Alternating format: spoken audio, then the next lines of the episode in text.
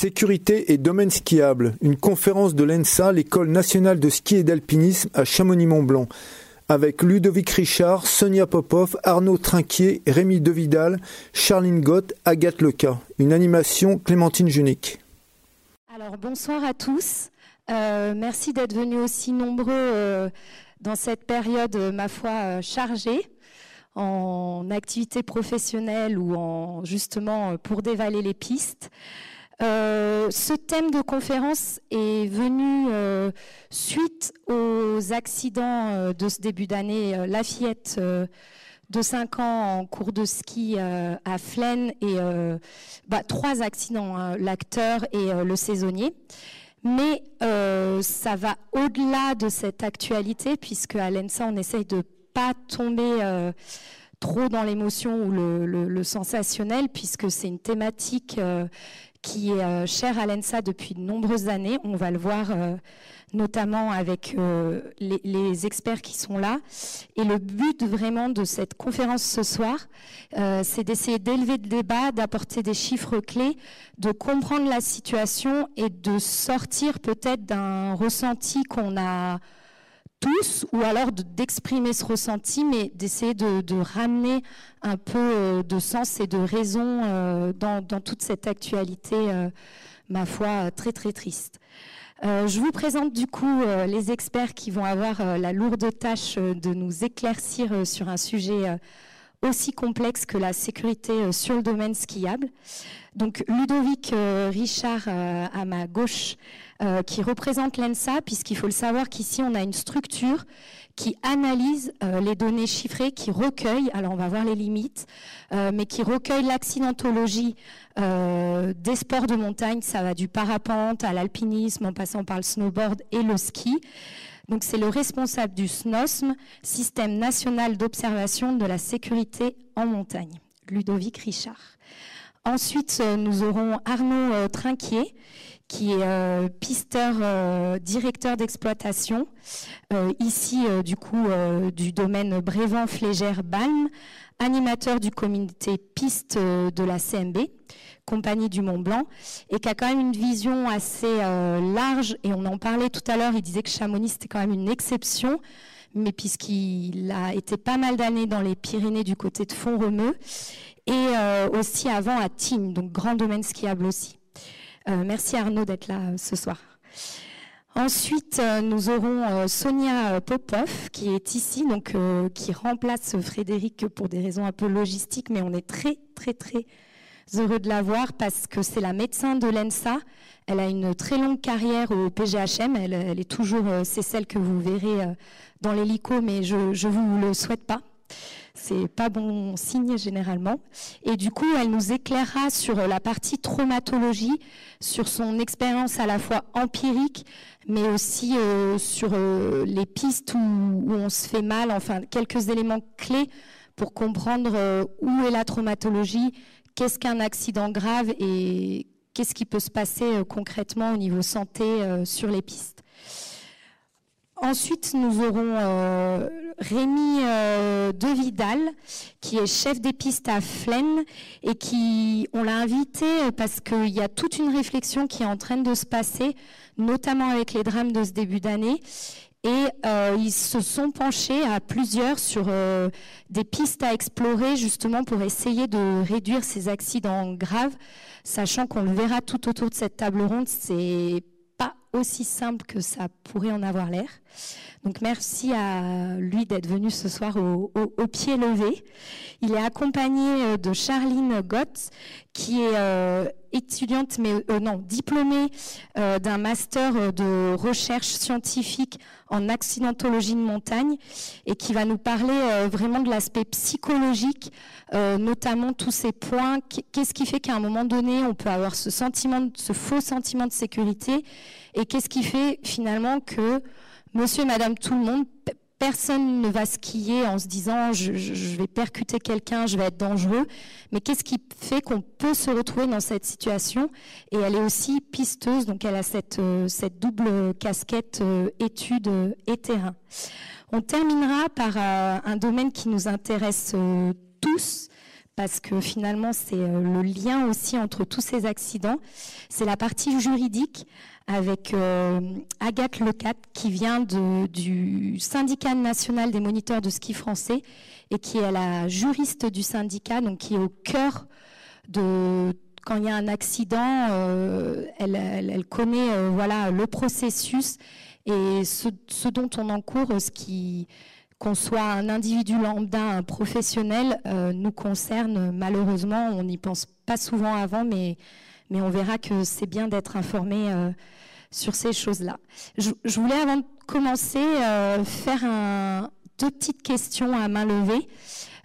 déjà, qui a eu un accident, que ce soit, on va dire, hors piste, hors piste de proximité, piste sur le, en skiant, sur le domaine skiable, que ce soit seul ou en collision Ouais, on va dire 5 euh, personnes sur 80. Euh, Donc on, va voir euh, tout de suite avec Ludovic si ça représente un peu l'accidentologie générale. Alors là, c'est une question à choix multiples. Je vous dis d'abord les choix. Qui pense que les accidents sur le domaine skiable ont fortement augmenté la réponse, ça sera A. Le, deuxième, c'est légèrement augmenté ou ont régressé. Donc, euh, fortement augmenté, euh, levez la main. OK. Donc, plutôt euh, une minorité. très légèrement augmenté. Ouais, plutôt une majorité. Et ont diminué. OK. Donc, ça se passe entre diminuer et légèrement augmenté. Et du coup, je vais passer la, parole pardon, à Ludovic Richard qui, lui, a, les chiffres euh, en main. Merci beaucoup. Donc, je me présente, je suis euh, donc Ludovic Richard, je suis formateur euh, au département ski, ici même à l'École nationale de ski et d'alpinisme. Et je suis actuellement donc le responsable du système national d'observation de la sécurité en montagne que je vais vous présenter dans un premier temps. Euh, j'aurai la lourde tâche ensuite de vous présenter des chiffres. Je sais que c'est pas le plus, rigolo, mais en tout cas, ça permettra, je pense, de, bien, lancer le débat et de, cadrer un peu les choses, notamment par rapport au début de saison euh, qu'on a, eu, cette année. Hein. Alors, le système national d'observation de la sécurité en montagne a été créé en, en l'hiver 96-97 euh, dans le cadre du, Conseil supérieur euh, des sports de montagne. Et il fonctionne aujourd'hui grâce à un protocole d'accord entre le ministère de l'Intérieur, le ministère chargé des sports et euh, l'École nationale des sports de montagne, un protocole qui, qui a été signé en 2015. alors, pour, pour, vous présenter le SNOSM, je vais vous dire ce qu'il n'est pas. Le, le, SNOSM, ce n'est pas un, un, observatoire indépendant de l'accidentologie en montagne. Le SNOSM, c'est simplement un, outil à disposition des acteurs euh, de la montagne. Euh, et cet outil, ben, il, a, pour but d'analyser euh, ce qui se passe en termes d'accidentologie dans les sports de montagne d'une manière générale, aussi bien les sports d'été que les sports d'hiver. Donc en fait, on s'adresse aussi bien à ce qui se passe sur les domaines skiables, et dans ce cadre-là, euh, on a une remontée des informations par les services des pistes qui nous envoient leurs données sur une base de données du, SNOSM, une base informatique qui a été créée spécialement dans ce but-là.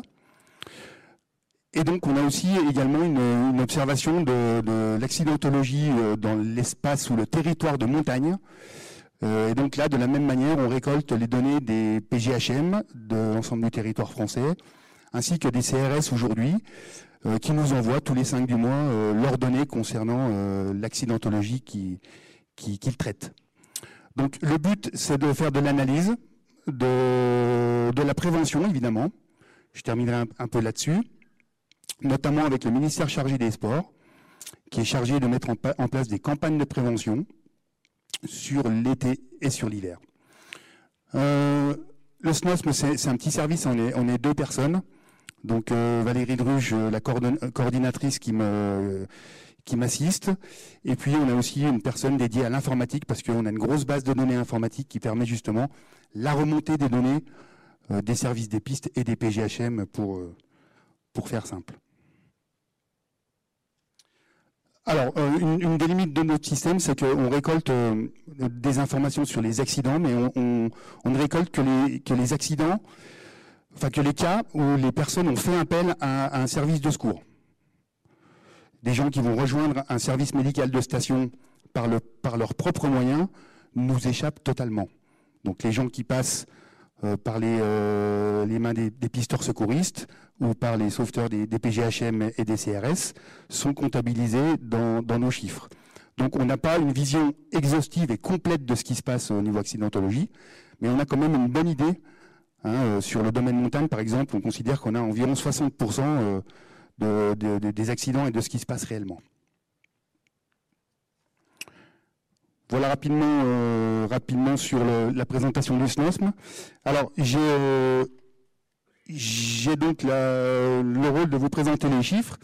Alors, mon but, c'est pas de vous présenter des tableaux compliqués et de vous assommer tout de suite avec, avec des choses qui seraient pas très intéressantes. Donc, j'ai fait un peu une sélection de, chiffres marquants et des choses qui pourraient nous intéresser ce soir et qui pourraient justement lancer le débat et, et, alimenter le débat. Alors, les accidents sur les domaines skiables, il faut savoir qu'il y a environ 45 000 interventions chaque hiver euh, dans les stations françaises, pour faire simple. D'accord? Toutes les stations ne, remontent pas les informations sur notre base de données. Euh, on a environ une soixantaine de stations qui, le font directement hein, euh, par, voie informatique. à côté de ça, on passe aussi par le réseau des préfectures de montagne qui viennent compléter les chiffres manquants, en fait en tout cas, voilà 45 000 interventions. Ça varie hein, en, fonction des, années, des conditions, euh, mais c'est quand même un chiffre, un chiffre relativement important.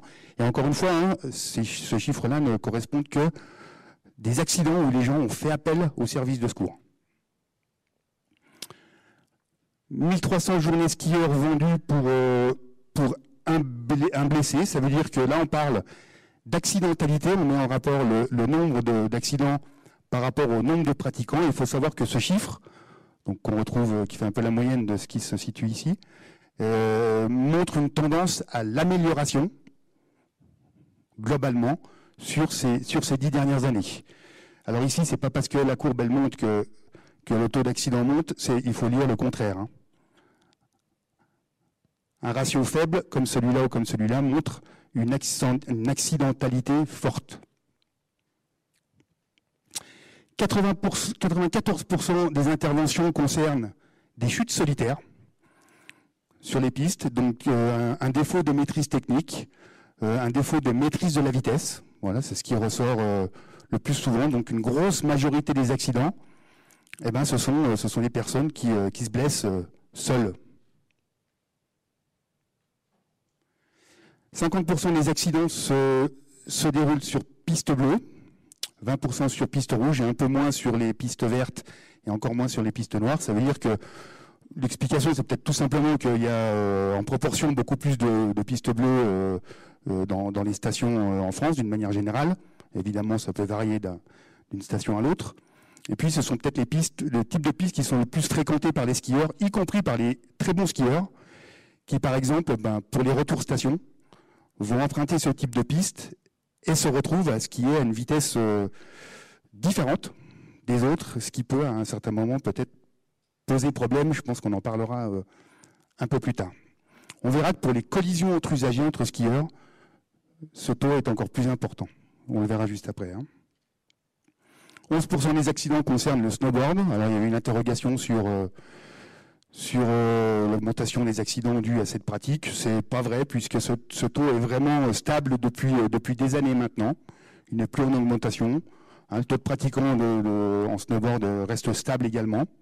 Voilà, donc euh, il faut le savoir. Hein. il n'y a pas, de, une augmentation des accidents liés à la pratique du, snowboard ou d'une autre activité. Hein. Et puis, dans les services des pistes, 1,5% des interventions concernent le hors-piste. Donc c'est une petite minorité des interventions des, pisteurs secouristes. On en parlera aussi un, petit, peu, un petit peu plus tard. Voilà, je ne sais pas s'il euh, y a des, questions, des remarques. Euh. Oui, tout au long, vous, pouvez poser des questions. Il y aura aussi un temps à la fin où on prendra vos questions, donc n'hésitez pas aussi à, les garder.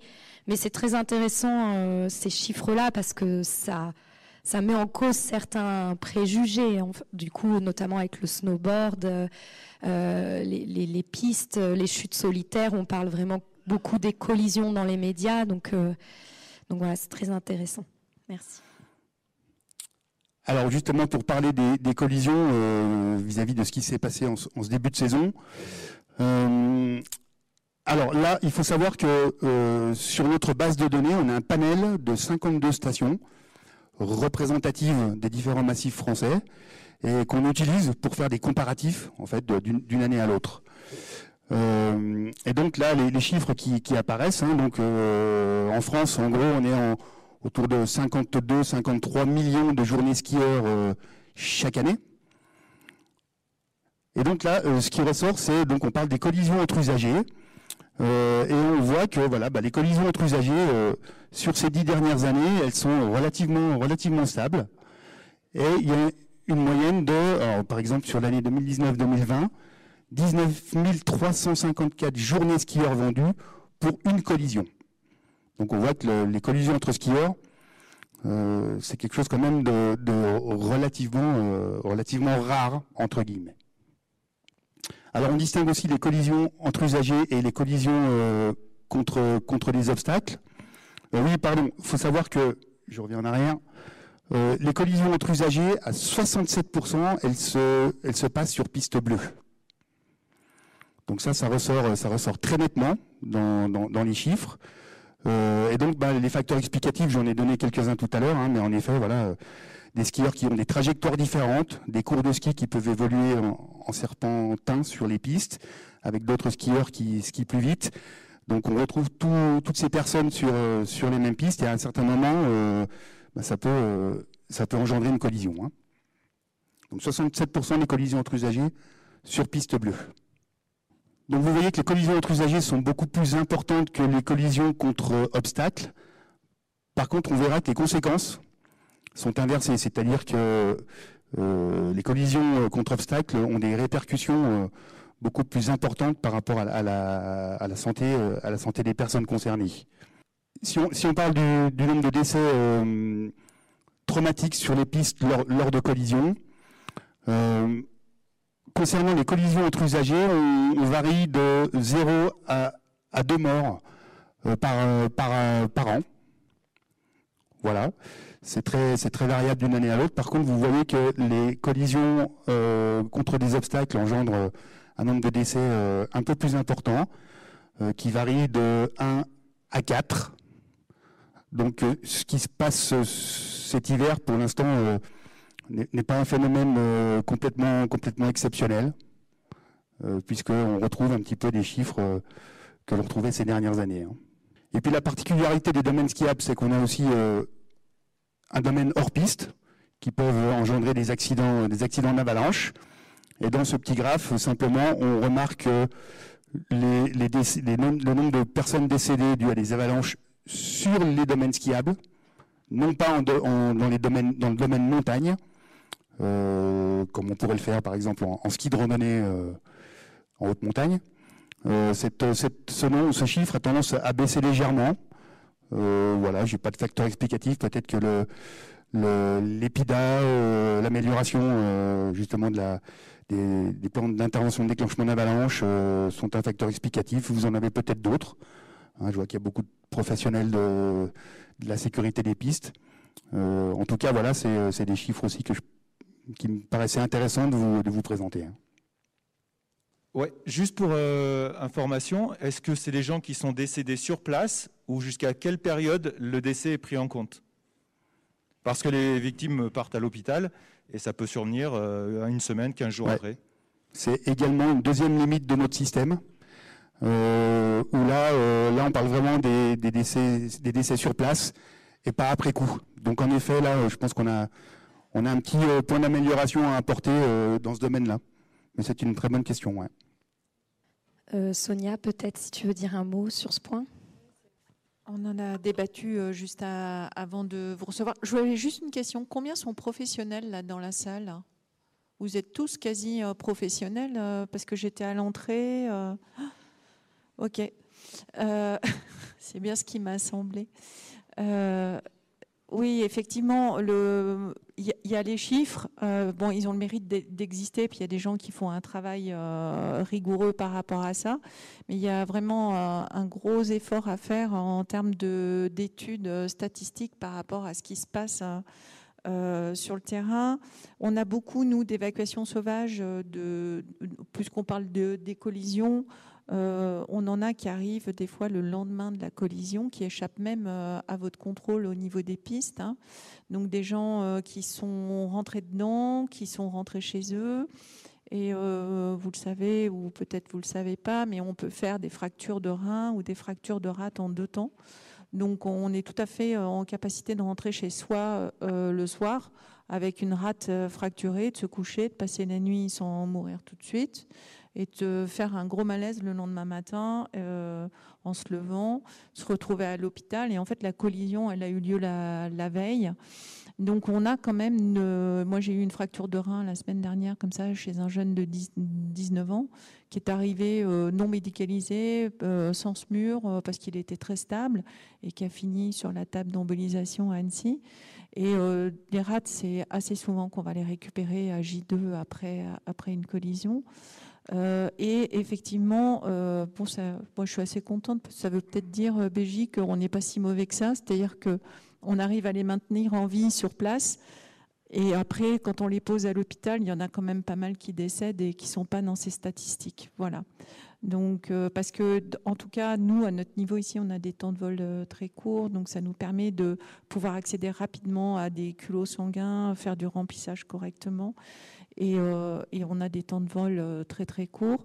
Autre chose par rapport aux, collisions, il y a euh, la collision en elle-même. Bon, effectivement, contre obstacle fixe, elle est dramatique. Hein. C'est comme quand vous prenez un mur à, 20-30 km heure, même si vous avez votre ceinture de sécurité, ça va pas bien se passer à l'intérieur de votre organisme à cause de la décélération brutale.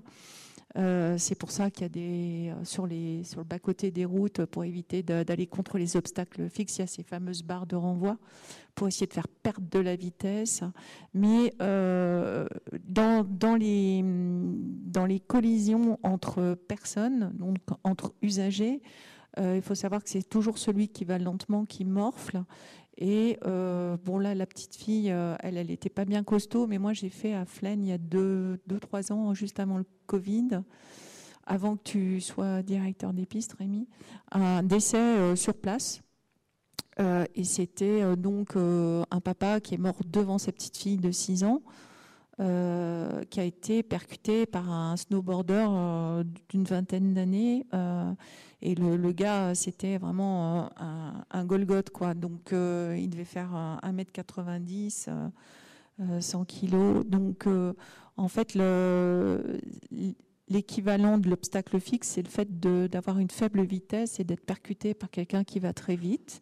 Et ce qui n'entre pas non plus dans les statistiques, c'est euh, les accidents que nous, on reçoit aussi aux urgences, que qui sont provoqués en fait par des gens qui ont des conduites, donc ça on le verra avec toi après, mais qui ont des conduites à risque. Et en fait, pour éviter la collision, il y a des gens qui se blessent parce que ben ils ont peur, ils sont mauvais skieurs, donc ils se retrouvent euh, euh, dans, dans un tas de neige, ils percutent, euh, ils plantent leur spatule, ils font le tour de la spatule, et ça peut être du coup des accidents très graves parce qu'il n'y a pas besoin non plus pour être handicapé pendant longtemps, on a euh, des fois des, genoux, euh, euh, des, fractures gravissimes du genou à très faible vitesse sur des gens qui ont juste essayé d'éviter quelqu'un qui arrivait très vite.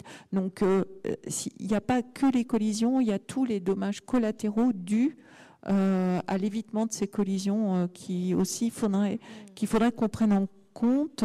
Et il y a pas, il y a aussi tous les patients qui qui arrivent euh, ben, par leurs propres moyens, en fait.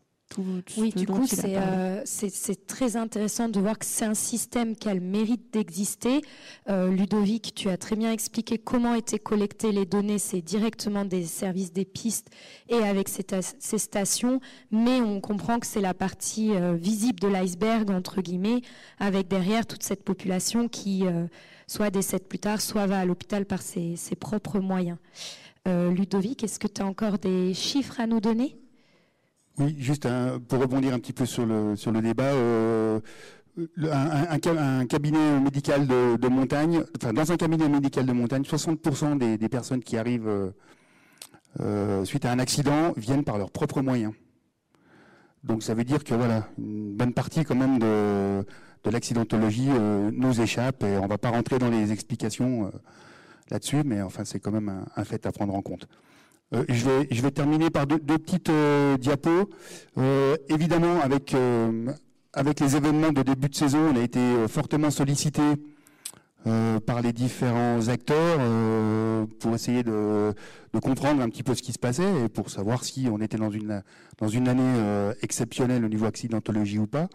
Donc on a essayé de faire une, une recherche. Alors attention, ce que je vais vous dire là, c'est une tendance. Euh, on, a, observé les chiffres qu'on avait à notre disposition à ce moment-là. 17 stations euh, ont été prises en compte pour la plupart, du temps des, grandes stations. Ça représentait à peu près 4000, 4500 interventions. Et on a essayé de, détacher des tendances qui, n'est pas du tout représentative de, l'ensemble des domaines skiables et, des stations. Attention, c'est juste un essai de compréhension et d'explication du phénomène. Euh, les chiffres qui sont ressortis, c'est une légère augmentation du nombre d'interventions sur les domaines skiables, de l'ordre de 2%. Encore une fois, c'est un pourcentage à prendre avec des pincettes, parce qu'il n'est pas du tout significatif, en fait, euh, de la réalité, mais en tout cas, voilà, on, essaye de, comprendre. On a, noté euh, une baisse des collisions entre usagers, de l'ordre de, à peu près 20%. Par contre, on a, noté une augmentation des collisions contre obstacles, avec des conséquences voilà, qui sont, comme on l'a dit tout à l'heure, euh, plutôt, euh, plutôt difficiles et graves. Et puis, ce qu'il faut noter quand même cette année, c'est qu'on n'en parle pas, hein, mais tant mieux, c'est les avalanches. Donc très peu de, décès par avalanche, y compris sur les domaines skiables aujourd'hui. Deux, décédés dans le cadre des domaines skiables, un décédé dans, le domaine montagne. Donc c'est une très bonne chose, tant mieux. Euh, à savoir que euh, chaque année, la moyenne, en, gros, en France, c'est 30 décès par avalanche, en moyenne. Hein. Donc on en est loin, et c'est tant mieux. Et puis juste pour terminer, la prévention, c'est aussi, euh, le rôle du SNOSM à un certain moment, et notamment avec le, ministère chargé des sports. Donc on a on est sollicité chaque année pour la campagne de prévention hiver, et cette année on a travaillé sur des messages des messages pédagogiques, alors qui sont souvent repris et qui sont euh, qui sont classiques. Hein. Euh, ces messages, ils ont été accompagnés cette année de, capsules vidéo que vous pouvez retrouver sur le sur le site du SNOSM, euh, dont je parlerai juste à la fin. Donc voilà, ça, se, ça a beaucoup tourné sur les réseaux sociaux du ministère chargé des sports et ça a été beaucoup partagé. et donc depuis le début de la saison, on sentait que cette année allait être un peu particulière. On, se doutait qu'après euh, quasiment deux ans sans ski, les gens pouvaient avoir des comportements euh, qui pouvaient nous interroger. On s'est bien rendu compte que c'était le cas. Donc on a, on a, euh, on a essayé de communiquer sur ces, sur ces messages-là. Le respect des autres skieurs, le respect de la vitesse et de la trajectoire, c'est des choses basiques, mais qu'il faut, qu'il faut barteler, qu'il faut répéter évidemment. Et en tant que pisteur secouriste, je pense que vous le faites assez régulièrement. Et puis voilà, le port du casque. Hein. Aujourd'hui, les derniers chiffres dont on a euh, à notre disposition au SNOSM, c'est ceux de 2018-2019, qui faisaient ressortir que 97% des enfants de moins de 12 ans portent un casque, donc quasiment tous. Les skieurs français, c'est 73%, et les skieurs étrangers, c'est 88%. 88% des étrangers portent un casque. Donc un peu de retard euh, au niveau français. Et je pense que la, prévention, la pédagogie, l'incitation, euh, c'est les moyens, à mon avis, qui, marcheront pour essayer d'aller vers un port du casque un peu, euh, un peu plus généralisé. Et puis je terminerai juste par un, par un petit mot. Euh, j'ai pas du tout parlé de la luge. Mais l'année dernière, donc la non-ouverture des remontées mécaniques, on a, on a eu des accidents de luge qui ont été multipliés par 5. Euh, et on se rend compte la plupart du temps que, euh, bah, notamment les enfants, ne sont pas équipés de casque quand ils, pratiquent la luge. Et ça, c'est, je pense, une grosse erreur et un gros problème. Donc il faudrait aussi qu'on communique un peu, dans ce sens-là, sachant qu'il n'y a pas que des enfants qui se blessent en luge, il y a aussi des adultes, avec une vitesse évidemment très importante. Et euh, c'est aussi une activité, à mon avis, qui, qui n'est pas anodine au niveau, au niveau accidentologie.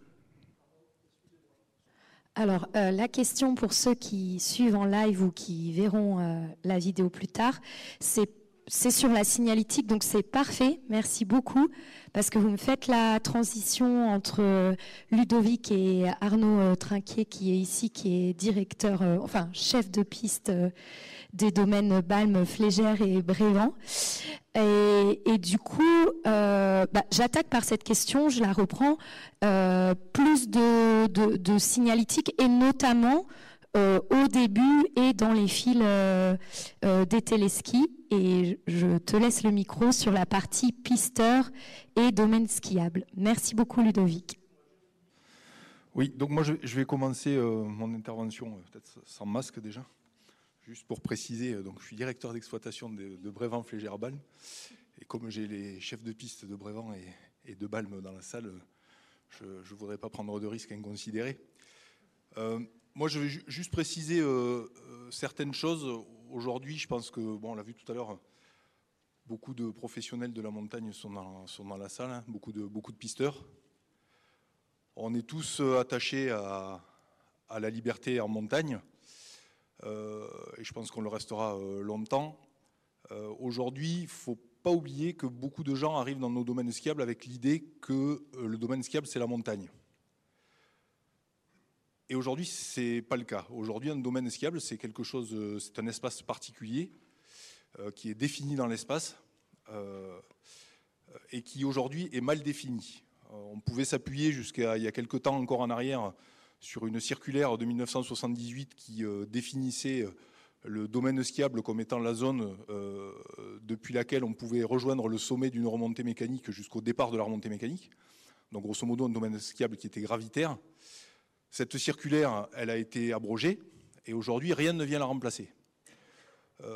un domaine skiable aujourd'hui, il n'est plus défini que dans le code de l'urbanisme euh, et aujourd'hui, malheureusement, le code de l'urbanisme, euh, ben, ça ne concerne pas forcément notre profession, ça ne concerne pas directement les pisteurs secouristes, ça ne concerne pas non plus euh, les juges d'instruction, ni les services de police ou de gendarmerie. Donc aujourd'hui, on est un petit peu dans un, dans un certain flou au niveau national. Et donc, on se retrouve avec un texte unique qui définit aujourd'hui ce qu'est un domaine skiable, c'est un arrêté municipal. Euh, l'arrêté municipal de sécurité euh, sur les pistes de ski qui est pris par les maires, euh, maires qui agréent et qui ne délèguent pas, hein, je rappelle bien que le pouvoir de police ne se délègue pas, maires qui agréent un chef de piste et qui, avec lui, vont écrire un texte qui régit la pratique sur les domaines skiables. Le domaine skiable aujourd'hui, il y a un mot tu vois, qui dans, mon oreille m'a un petit peu heurté tout à l'heure quand tu, parlais de hors-piste, de hors-piste de proximité et de piste, aujourd'hui, pour moi, le hors-piste de proximité est quelque chose qui n'existe pas. Aujourd'hui, dans un domaine skiable, il y a des pistes et du hors-piste. Il y a une frontière qui existe. Euh, cette frontière, elle est définie par euh, ce qui définit une piste, c'est-à-dire une balise, parce qu'aujourd'hui, dans la plupart des domaines skiables, ce qui définit la piste, c'est la balise, c'est ni le damage, ni le jalon, ni ce qu'on a décidé par nous-mêmes, c'est la balise. Euh, ensuite, on a des artifices qui viennent se, rajouter à ces balises-là, qui sont les jalons en général. Hein, dans les zones où on n'a pas de forêt, par exemple, ben, c'est le jalon euh, qui, matérialise le bord de la piste. Quand on sort de la piste, on est dans leur piste. Hein, c'est deux choses qui sont, euh, qui sont, bien claires, mais qui sont, qui sont importantes pour, pour comprendre un petit peu la suite. Cet arrêté municipal, comme j'ai dit tout à l'heure, il est pris par le maire, des fois avec son chef de piste, des fois sans. Mais ce qui est clair, c'est que, étant pris par le maire, le maire de Chamonix ne va pas forcément prendre le même arrêté municipal que celui de Saint-Gervais, que celui de Combloux, que celui de Tignes, que celui de l'Alpe d'Huez ou que celui de Saint-Lary. Donc on va se retrouver avec des arrêtés municipaux qui sont différents, avec des problématiques d'ordre géographique, d'ordre politique, d'ordre commerciaux qui sont différents d'une commune à l'autre. Donc pour nous, en tant que professionnels, euh, pisteurs en particulier, c'est relativement clair, puisque chacun travaille sur sa commune avec son arrêté municipal. Par contre, mettez-vous cinq minutes à la place de nos clients, euh, qui peuvent se balader d'une station à l'autre, et qui se retrouvent dans des situations où euh, la règle n'est pas forcément la même, où le jalon n'est pas forcément le même, où, on en a parlé tout à l'heure aussi, la pente de la piste n'est pas la même. On connaît tous les blouges, hein. on a beaucoup euh, euh, souri là-dessus. Hein. on ne sait pas si c'est des bleus qui sont rouges ou des rouges qui sont bleus. On a une petite pincée de services commerciaux qui sont passés aussi euh, sur, la, couleur des pistes. Mais on sait très bien que d'une station à l'autre, ces couleurs-là ne sont pas forcément le reflet de ce qu'on va trouver sous nos, sous nos spatules. On va trouver des stations qui dament systématiquement leurs pistes, des stations qui ne les dament pas. Voilà, des stations qui utilisent beaucoup de signalisation, d'autres qui n'en utilisent pas, ou peu, euh, le minimum, on va dire. Donc aujourd'hui, on a quand même un souci pour nos clients de lecture lorsqu'ils arrivent sur nos, pistes. Quand ils changent de domaine, euh, euh, ils ne comprennent pas toujours, et ça se comprend très bien, parce que notre signalétique est peu lisible. Euh, à tel point qu'on entend de temps en temps euh, certains officiels, pas, plus tard euh, que la semaine dernière, le, préfet de Savoie se réjouissait de voir des banderoles en quatre langues. bon, pour les plus anciens d'entre vous, les banderoles en quatre langues, de par la norme, ça fait au moins 15 ans, voire 20 ans qu'elles sont obligatoires sur nos domaines skiables. Donc il n'y a absolument rien de nouveau là-dessus. donc ça, c'est pour moi un premier, un premier un premier point qui est, euh, extrêmement important. Euh, et puis après, euh, on a, d'autres problématiques qui viennent se greffer, là-dessus. On va avoir, on en a parlé tout à l'heure vite fait avec, avec les PIDA. On a la même problématique sur les PIDA. Un PIDA, c'est pareil. alors là, c'est pas forcément un maire et son chef de piste, c'est souvent un chef de piste tout seul, avec ses collègues, qui construit un plan d'intervention pour le déclenchement des avalanches sur le domaine de sa, de sa commune. Et là aussi, d'une station à l'autre, les dispositifs employés ne sont pas, sont pas forcément les mêmes. Euh, la façon de travailler n'est pas forcément euh, la même. donc là aussi, il est parfois compliqué pour un client qui a vu sur une station où il était en vacances l'année d'avant les hors-pistes dits de proximité déclenchés, et puis il pense que sur la station dans laquelle il vient en vacances cette année, ben, c'est pareil, c'est la même chose, hein, parce que ça se faisait ça se faisait ailleurs, donc pourquoi ça ne se ferait pas ici? Et puis ici, non, en fait, euh, on ne déclenche pas euh, leur piste parce que leur piste, normalement, ça ne se déclenche pas. Voilà, donc ça, c'est encore une difficulté de lecture supplémentaire. Et, tout ça, ça, nous, ça, va nous poser des, problèmes. Après, l'accidentologie euh, sur, les domaines skiables, je vais faire un résumé qui est peut-être un petit peu lapidaire, mais 98% du temps, tout le monde s'en fout. Euh, mis à part les pisteurs secouristes et les personnes qui sont blessées, grosso modo, les accidents sur les pistes, ça concerne les gens quand ça va susciter une forte émotion. Ça a été le, cas à Flaine avec, euh, une enfant qui est, malheureusement décédée, et, c'est un, vrai drame. Ou quand ça concerne une personne connue, euh, comme ça a été le cas à La Rosière avec Gaspard Huyel, ou comme ça a été le cas il y a des années en arrière avec Michael Schumacher, qui a encore euh, percer euh, les, plafonds en termes de communication, parce qu'on avait la terre entière qui s'intéressait aux champions de Formule 1.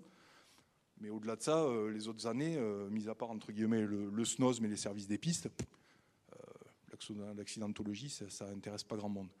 Voilà, donc c'est aujourd'hui c'est un, un, métier, pisteur secouriste. On a des, on a des évolutions dans nos façons de gérer. Euh, évolutions qui sont malheureusement un petit peu spasmodiques, hein, à l'image de, ce qui peut se passer avec, euh, euh, justement avec la communication.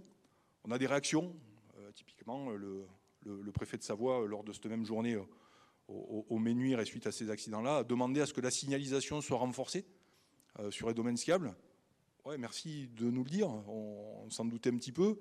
On va le faire parce que, et en Savoie surtout, ils vont le faire parce qu'on leur a demandé. Mais cette signalétique, on sait qu'à un moment donné, euh, comme on l'entend souvent, euh, trop d'informations tue l'information.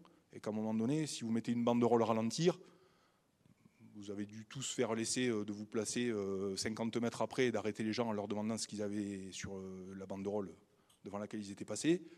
Vous en avez 50% qui ne sont même pas rendus compte qu'ils étaient passés à, côté d'une banderole, et le reste des 50% qui sont absolument incapables de vous dire ce qu'il y avait écrit dessus, parce que de toute façon, ils allaient trop vite et ils n'étaient pas en mesure de, lire ce qu'il y avait sur la banderole. Donc voilà, c'est des, hum, sont des paramètres qu'on a, du, mal à maîtriser. Euh, on a des outils à notre disposition, ces outils évoluent, hein, vous en parliez euh, très bien, hein, les, messages, déroulants, c'est un outil supplémentaire, les écrans euh, qui, prennent place petit à petit sur nos domaines sont des nouveaux supports de communication qui nous permettent de passer des messages.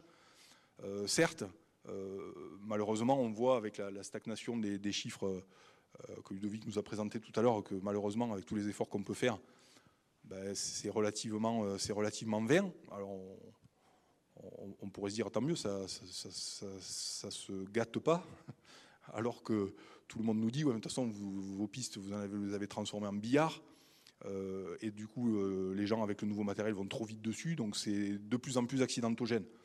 Bon, les chiffres prouvent que malheureusement, on ne progresse pas, mais euh, on ne va pas vers le, plus mal non plus, donc ça peut être rassurant les, outils sur lesquels on évolue, c'est la, progression et les questions que l'on peut, se poser, qu'on se pose depuis de nombreuses années et sur lesquelles on arrive petit à petit à trouver des réponses. Euh, je citais tout à l'heure, quand on, préparait euh, euh, cette table ronde, l'évolution sur les matelas. Aujourd'hui, notre métier en tant que pisteur secouriste, c'est de mettre un matelas sur un obstacle. À partir du moment où le matelas est là, on est content, on a fait notre travail. On ne s'est jamais trop posé la question de savoir à partir de quelle vitesse le matelas ne servait à rien. On se pose la question maintenant par rapport à, des questions qu'on ne se posait pas il y a quelques années à l'arrière, par contre de savoir si le matelas est sec ou s'il est mouillé quand on le met en place. Parce que l'eau se transforme en glace avec le froid. Euh, si le matelas était mouillé, ben, de temps en temps, il nous est arrivé à une certaine époque de mettre des blocs de glace sur des pylônes. On ne savait pas s'il valait mieux heurter le matelas ou le pylône, le résultat était à peu près le, à peu près le même. Ça, aujourd'hui, ce sont des choses qui n'existent quasiment plus les filets euh, que l'on laisse sur les pistes pendant 20 ans également. Maintenant, on sait les dégâts que font les UV sur, euh, sur ces, outils-là. Donc on les change de manière plus régulière, de manière à ce qu'ils soient efficaces lorsqu'on va, va rentrer dedans.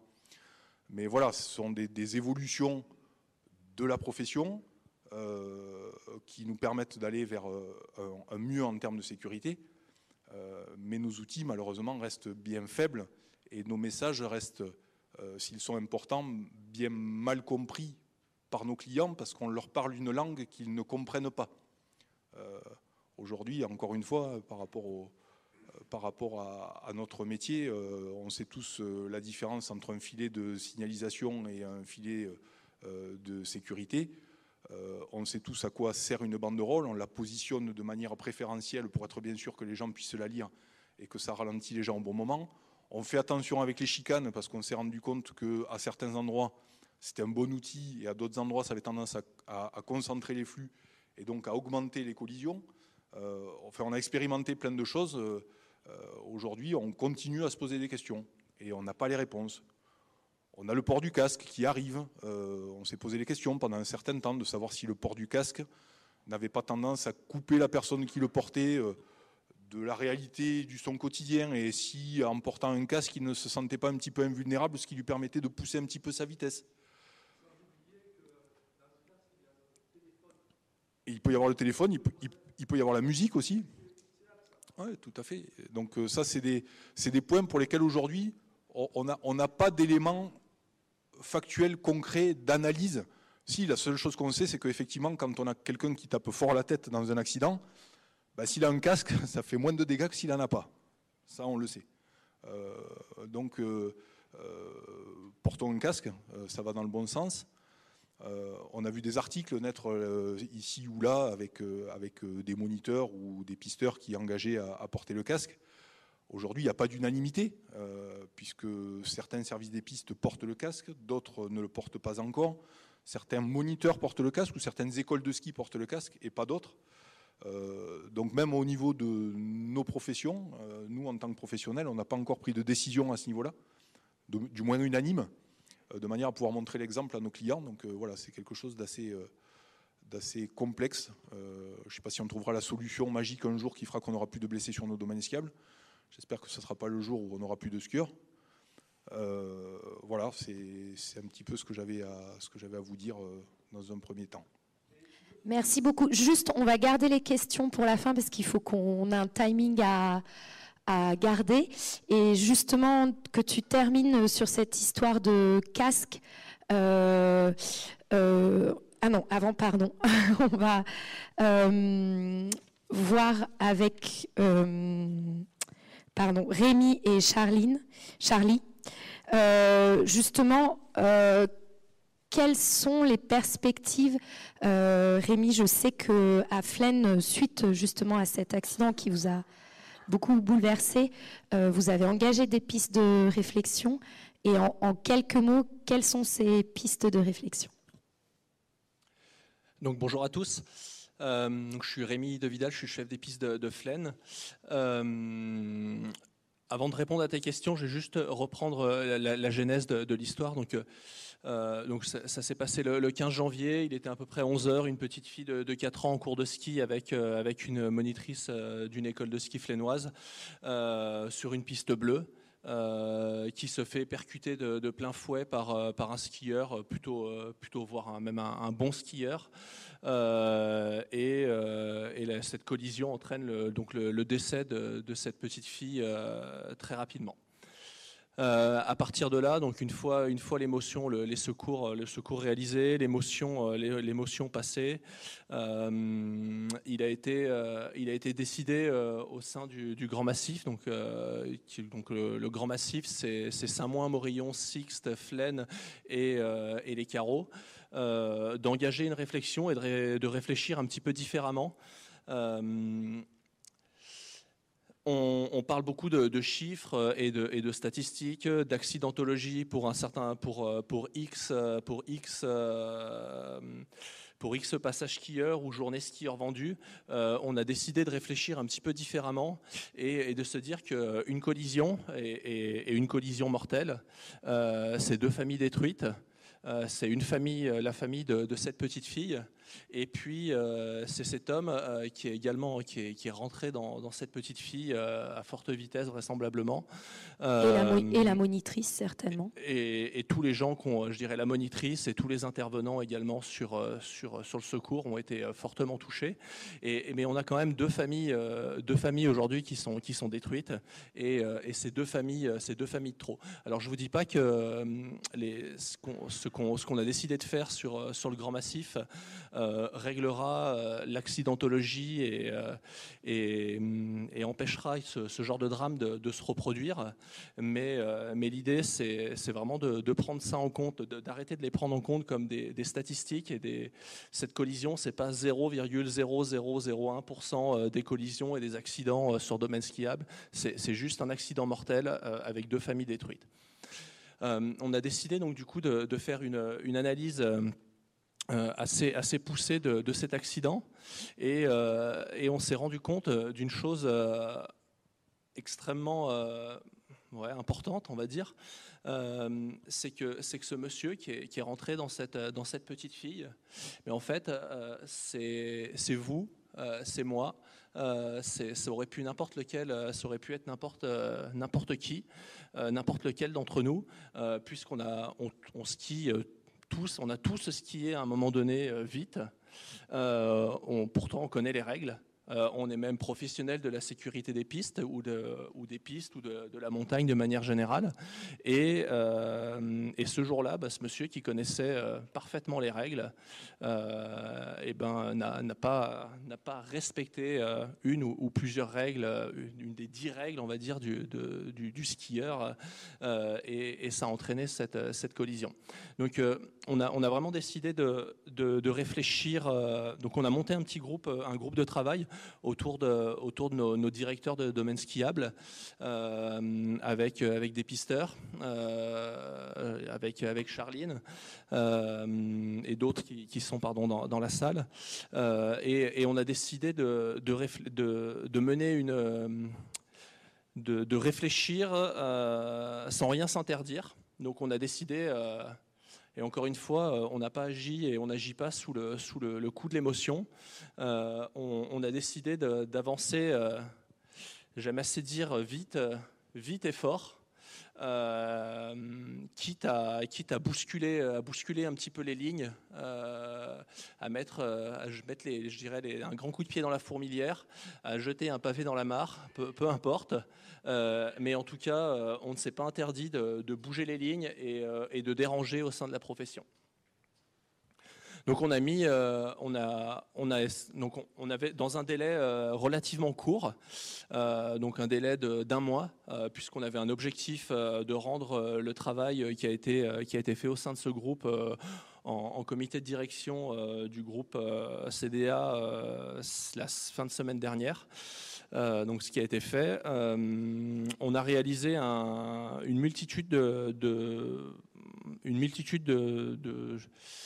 euh, d'action euh, dans un premier temps pour, pour récupérer de, la donnée qu'on n'avait pas.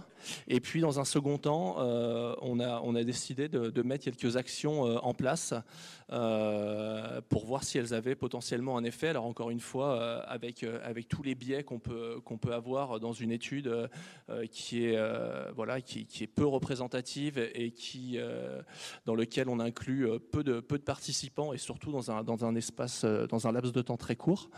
Euh, mais en tout cas, on en a sorti un certain nombre de choses. Euh, on a quelque chose d'extrêmement important, euh, c'est qu'on a commencé par, rencontrer nos, équipes, nos équipes de pisteurs, mais, mais pas que. On ne s'est pas centré sur nous-mêmes. on s'est ouvert aux autres professionnels des domaines skiables et, je pense aux moniteurs de ski.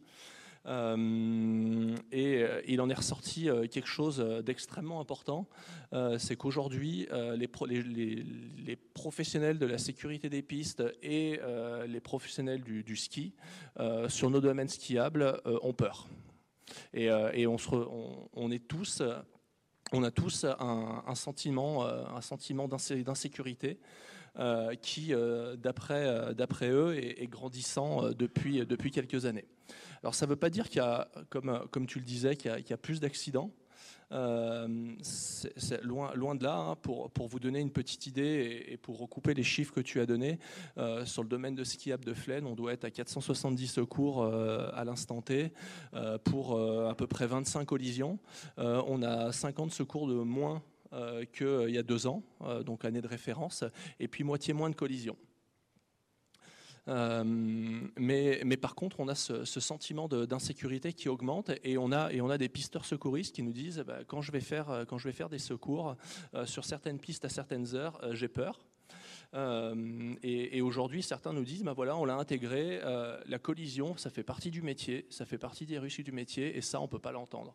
On, ne peut pas entendre non plus euh, qu'un moniteur de ski toute la journée encadre des, jeunes enfants et, la boule au ventre et peur de se faire percuter en permanence, à regarder tout le temps à l'amont, à avoir des bâtons de ski, même pour certains, tourner à l'amont et, et, passer son temps à crier sur, euh, sur, euh, sur d'autres, usagers. Et, euh, et, du coup, ce sentiment que, que, nous, on a, professionnels des domaines skiables, hein, donc tout, tout, métier confondu, au final, c'est un sentiment qui est assez partagé aussi avec les, les usagers, avec, avec tous nos clients.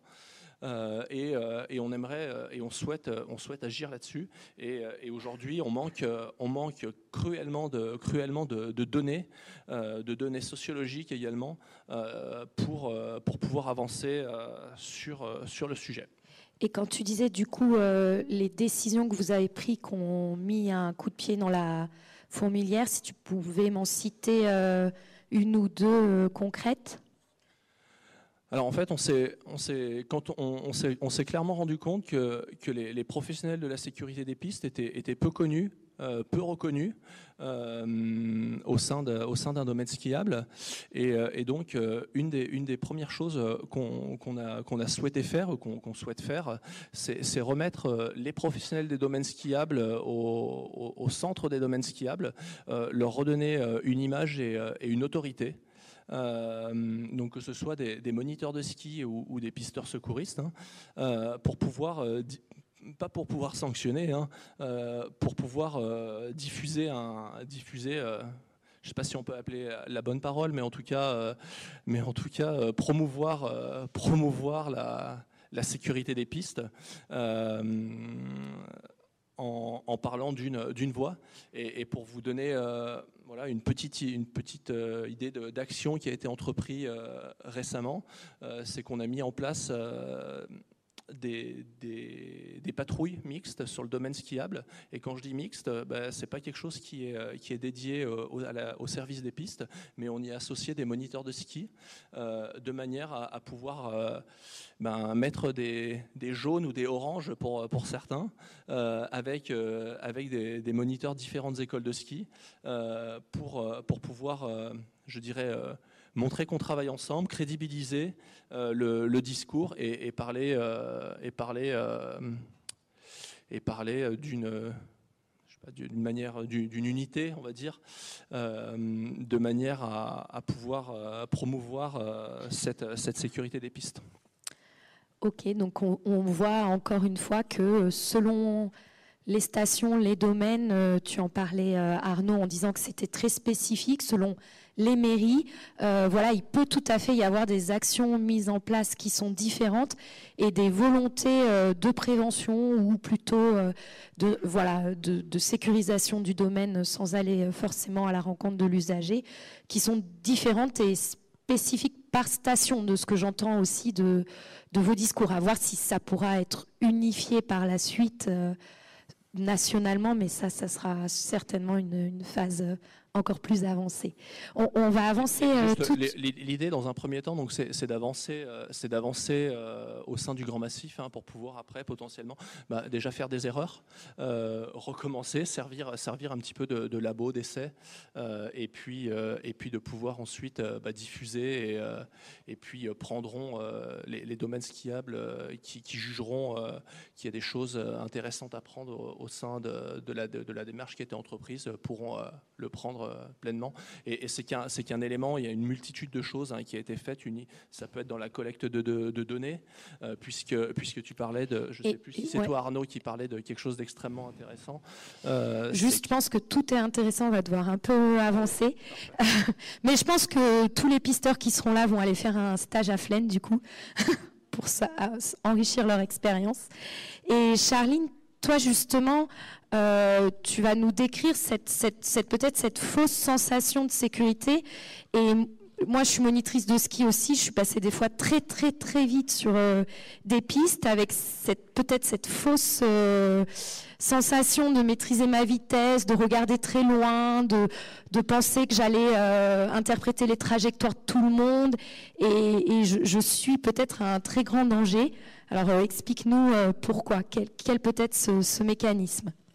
Euh, alors du coup, déjà pour remettre un peu les choses euh, dans leur contexte, donc je suis effectivement pisteuse à Flaine, euh, donc je fais partie de ce groupe de travail. Je suis aussi titulaire d'un master en recherche scientifique spécialisé en accidentologie de montagne. Et moi, la base de mon travail, c'est l'impact du matériel de sécurité chez les professionnels de la montagne, et notamment dans le risque face à l'avalanche. Et là, suite à l'accident, il a fallu que je ressorte un petit peu tout et pour pour essayer de comprendre les comportements qu'on avait, euh, qu'on pouvait avoir sur les pistes. Avec Jean-Luc qui est là, on a fait un travail. On a eu 53 entretiens, donc pisteur, moniteur, client. Euh, moniteur UCPA, ESF, euh, indépendant aussi pour ceux qui avaient à Flaine, et dans le GIFRE. Il se trouve donc qu'il y, a, beaucoup de facteurs comportementaux qui vont pousser à, une augmentation de la prise de risque sur le domaine skiable, en tout cas sur les pistes. Euh, là, pour, être court, parce que du coup, on n'a pas beaucoup de temps, moi, je vais vous parler de ce qu'on appelle l'homéostasie du risque. Alors, l'homéostasie du risque, c'est une théorie qui, à la base, euh, est arrivée dans les années 60 dans le cadre de la sécurité routière. Il se trouve qu'en termes d'accidentologie, le ski est très, très proche. Les comportements à ski sont très, très proches des comportements sur la sécurité routière. Et là, ici, s'il y a des pisteurs et des moniteurs, après, dans, votre approche préventive, c'est important de pouvoir penser à ça parce que quand on s'adresse à des adultes, leur rappeler un peu ce qui, les codes de la route et en fait qui sont applicables sur les pistes. Euh, la théorie d'homéostasie du risque, elle nous explique qu'on a tous un niveau de risque cible et que euh, face à ce niveau, il va y avoir des effets qui vont nous pousser à l'augmenter ou à le baisser. Alors, les, donc des, effets euh, qui vont être un peu pervers. C'est notamment les effets sécuritaires, et ça c'est typique de l'homéostasie du risque. C'est-à-dire que quand on rend de plus en plus sécuritaire notre environnement par le matériel de sécurité comme malheureusement le casque, la dorsale, mais aussi des skis plus performants, des pistes plus larges, mieux damées. ça augmente notre sécurité et du coup, ça va augmenter notre prise de risque. Et ça, c'est quelque chose qu'on retrouve déjà dans la sécurité routière et ce qui euh, aujourd'hui euh, est, est, notre seul moyen de compensation euh, d'effets d'homéostasie du risque, c'est la connaissance réelle des dangers et des conséquences de l'accident. Et la problématique aujourd'hui, c'est que sur les domaines skiables, et ça, ça, déplaît souvent d'entendre ça, mais c'est une réalité, on a un discours très très très sécuritaire de domaines entre guillemets aseptisés. Et euh, nous, en tant que professionnels euh, de la montagne, euh, on n'a pas envie de parler à nos clients des risques parce qu'on a peur de les faire fuir. Mais c'est un peu notre seul moyen pour compenser cet effet d'homéostasie du risque parce que parce que c'est un fait en fait. Quand on est dans des environnements où notre sécurité est et augmenter, on va prendre plus de risques. Et le seul moyen de compenser ça, c'est euh, d'être conscient euh, du réel problème et du réel danger, du de la réelle conséquence euh, de, de, de, cette augmentation de l'engagement corporel. Et c'est vrai que face à nos clients, c'est un discours qu'on a beaucoup, beaucoup de mal à avoir. Alors dans les entretiens qu'on a eus avec des moniteurs euh, de, tous âges. En plus, c'est ça qui était génial, euh, c'est que euh, ce qui revient souvent, c'est de dire oui, mais si on parle du risque, du risque réel qu'il peut y avoir sur piste, nos clients vont, fuir et vont avoir peur.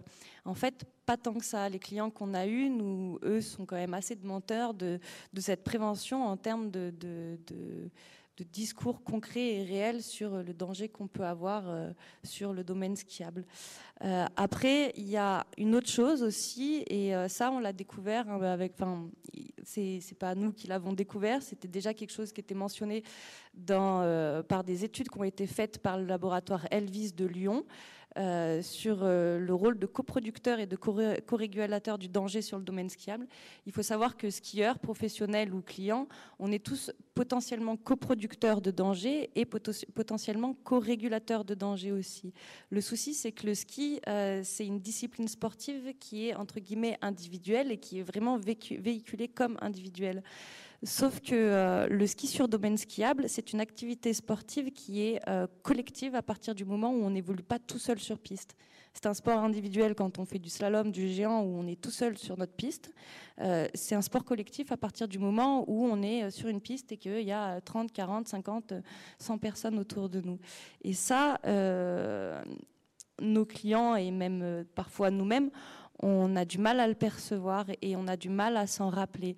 Et c'est pour ça que dans nos entretiens, souvent, quand on parle aux clients euh, des éventuelles collisions ou évitements qu'ils ont pu avoir, euh, auxquels ils ont pu avoir affaire, euh, ils vont nous dire oui, mais c'est lui qui était en danger. Et quand on lui explique les règles de priorité, ils se disent ah, effectivement, peut-être que cette fois c'était moi. Euh, cette notion un peu d'espace collectif, elle est, très importante. Et là, j'en reviens encore à la sécurité routière. On a très peu de moyens de communication les uns les autres. Alors on dit les casques, en plus, ça, nous, amène à être dans une bulle plus que de coutume. Euh, ça, c'est quelque chose qu'on a, on a oublié. Et en fait, euh, nos clients ont, aussi du mal à ils savent qu'ils peuvent s'éviter eux-mêmes un danger. Euh, ils ont du mal à percevoir qu'ils euh, peuvent éviter à autrui d'être un danger, et pas seulement par la vitesse excessive, mais aussi par des trajectoires, aussi par euh, le regard, l'anticipation d'autrui, etc. Et en fait, je pense que euh, c'est important euh, de pouvoir remettre euh, au centre de l'attention de notre client, un, le fait qu'il soit pas dans un environnement complètement aseptisé, parce que ça n'est pas le cas, même sur piste, et aussi le fait que c'est un environnement qui est partagé, c'est un espace partagé. Et souvent, on a eu dans, dans, nos entretiens des gens qui disaient oui, mais la montagne c'est la liberté, le ski c'est la liberté, les vacances c'est la liberté. En fait, sur domaine skiable, c'est triste à dire, mais ça n'est plus la liberté. Euh, et, ça, ça va être à nous de, de le ramener, de fait que euh, euh, dans, les comportements à risque, ce manque de, conscience de, co-régulateurs et de coproducteurs est problématique en plus de, cet effet bah, d'espace sécurisé qui nous fait augmenter la prise de risque. Alors, je, pourrais continuer encore des heures si j'avais pu préparer un peu mieux, mais là, je pense qu'on est arrivé au bout, il me semble. Ok, oui, ben merci euh, vraiment à tous les deux. Il faut savoir euh, qu'ils sont venus euh, au, pied levé, donc un immense merci à Flaine d'avoir fait le déplacement. Je ne sais pas si les chamoniards l'auraient fait dans l'autre sens, mais bon, ça, on ne saura jamais. Et du coup, on va passer à la partie médicale avec Sonia Popov. Du coup, justement sur ces éléments de sécurité, Sonia, je, voulais tout de suite te lancer. toi, en tant que médecin, euh, est-ce que ces éléments de sécurité, casque dorsal, quelle est ta perception de ces éléments de sécurité qui, comme le disait, un casque, c'est quand même mieux pour un traumatisme crânien Est-ce que c'est beaucoup ça ce que tu vois ou pas? Il faut que je fasse attention à ce que je vais dire, s'il n'y a pas de fabricant de casque dans la salle. Euh, le casque, c'est la première chose qu'on regarde tous, euh, ou la question que je vous pose quand, on, quand vous appelez le médecin qui a, qui a la DZ, que vous avez besoin d'un avis médical.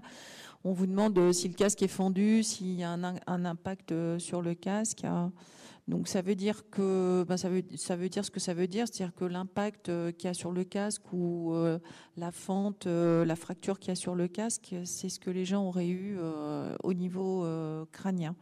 Par contre, euh, effectivement, ça peut donner un faux sentiment de sécurité parce que sur une forte décélération, en fait, le casque, ça va pas protéger de tout. Et il y a des sur les décélérations où il n'y a pas forcément de fracture du crâne, il n'y a pas d'impact euh, évident extérieur. Il peut y avoir donc des éclatements, euh, ce qu'on appelle des pétéchies, des petits vaisseaux à l'intérieur et euh, ça donne des lésions microscopiques euh, disséminées en, intracrânien avec un œdème cérébral qui est souvent euh, irréversible. Et donc, ça donne, ben, on va dire, des bons donneurs d'organes si le reste du corps n'est pas touché. En gros, c'est donc voilà, le, casque ne, ne, protège pas de tout et ça avait été remis au goût du jour euh, pour les collisions. Il faut savoir que dans les collisions, euh, en tout cas moi le recul que j'ai, j'ai quand même 30 ans de recul de secours, donc ça fait quand même déjà pas mal de secours à mon actif. Donc finalement pas mal de collisions quand même. Ils sont pas tous morts, euh, mais par contre, c'est souvent des traumas. Les, collisions les plus graves, c'est souvent par trauma thoraco-abdominal en fait, euh, donc euh, que les gens euh, décèdent. Donc même avec un casque, il faudrait une armure en fait pour protéger et, encore, et encore hein, parce que il y, a, ces problèmes de transmission de cinétique d'énergie. on a le même problème pour faire le parallélisme avec la sécurité routière quand vous mettez votre ceinture de sécurité, vous vous sentez en sécurité, vous avez une grosse voiture euh, qui va bien se déformer. Alors, ça a fait énormément de progrès. Hein. Moi, j'ai commencé euh, la médecine d'urgence il y a plus de 30 ans et je faisais beaucoup de morts sur euh, les routes. Et là, on en fait très, très rarement. Vraiment, ça a considérablement baissé grâce euh, la déformation de l'habitacle avant. Par contre, quand vous allez vraiment à très forte vitesse, ben, la décélération va euh, massacrer tout ce qui est interne. Ça va provoquer des lésions internes sans que extérieurement on voit quoi que ce soit. Donc euh, voilà, je pense que le casque ne résoudra pas tous les problèmes des collisions et je pense qu'effectivement l'attitude, euh, essayer de communiquer euh, et, de faire comprendre aux gens que finalement quand ils viennent skier, ils se sentent des ailes dans un espace de liberté parce qu'ils sont dehors, ils sont dans la nature. En fait, ils partagent un espace euh, et que cet espace partagé fait que ben, il faut faire attention aux autres et euh, c'est pas forcément toujours euh, dans l'air du temps actuellement. Euh, donc pour vous citer un petit peu, vous donner quelques chiffres actuellement, je pense que vous devez quand même pas mal bosser parce que moi je fais quand même quelques journées aux urgences et actuellement aux hôpitaux du Mont Blanc, on a entre 120 et 160 passages par jour sur les deux sites confondus, euh, Chamonix-Salanches. Et sur, euh, mettons, 160 passages, vous avez à peu près 120 euh, passages actuellement dédiés à la traumatologie. Donc tous ne sont pas passés dans vos mains, il y en a qui arrivent par leurs propres moyens. Mais ça fait beaucoup de casse à la fin d'une semaine. Hein. Ça fait beaucoup de, chirurgie, d'arrêt de travail, euh, des mois de rééducation. Euh, Voilà, et ça coûte très très cher à la société, à la sécurité sociale, euh, pour du loisir. Donc c'est vrai que ça serait bien que les gens modifient leur comportement. Alors moi, je suis pas tout à fait d'accord, enfin, avec ce que disait Arnaud tout à l'heure, c'est-à-dire que oui, effectivement, on est souvent invisible. Euh, vous êtes invisibles, les, les, pisteurs, les secouristes, nous, les médecins, quand on est sur euh, les manifestations sportives, on est invisible.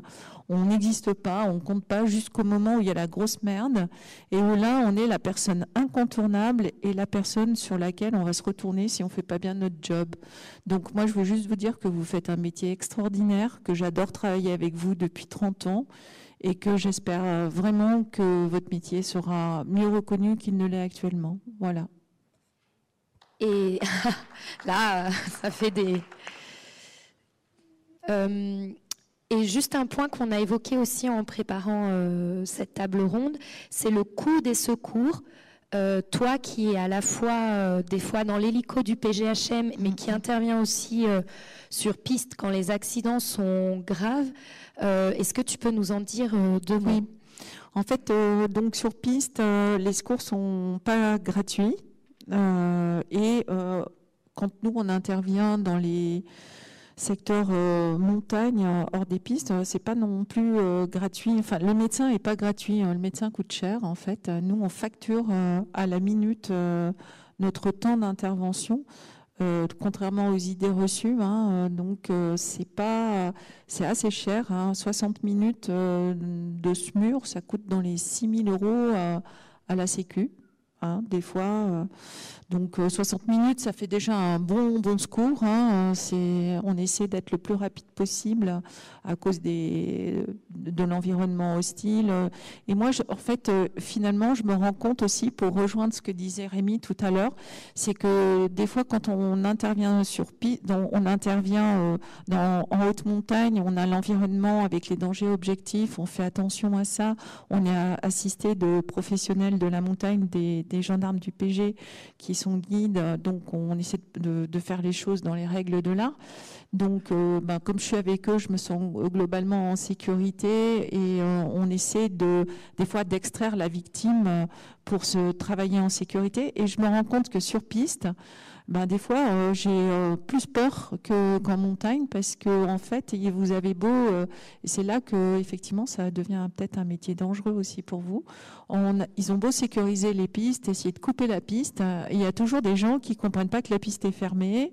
vous avez beau faire de grands signes, mettre des skis en travers, il y a l'hélico qui est posé pas loin. Et euh, ben, on se rend compte qu'en fait, on, se demande euh, comment il faut euh, communiquer avec les gens. Donc ça aussi, c'est un, gros problème. Merci beaucoup.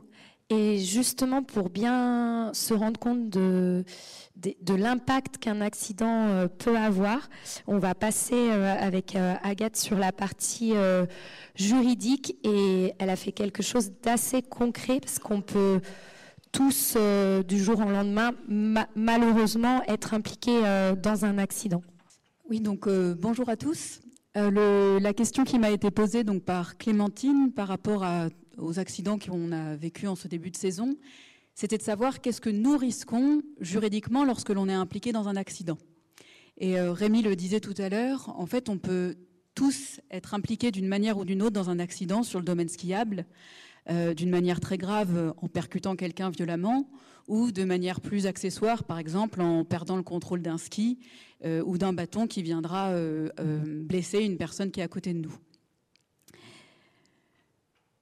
Donc mon, objectif pendant ces quelques minutes, c'est d'essayer de clarifier quelle est notre responsabilité pénale et quelle est notre responsabilité civile? Parce qu'en fait, juridiquement, le droit, il, distingue bien une responsabilité pénale et une responsabilité civile. Pour ça, je vais utiliser quelques illustrations. Alors, un premier accident qu'on appellera beau temps, belle neige.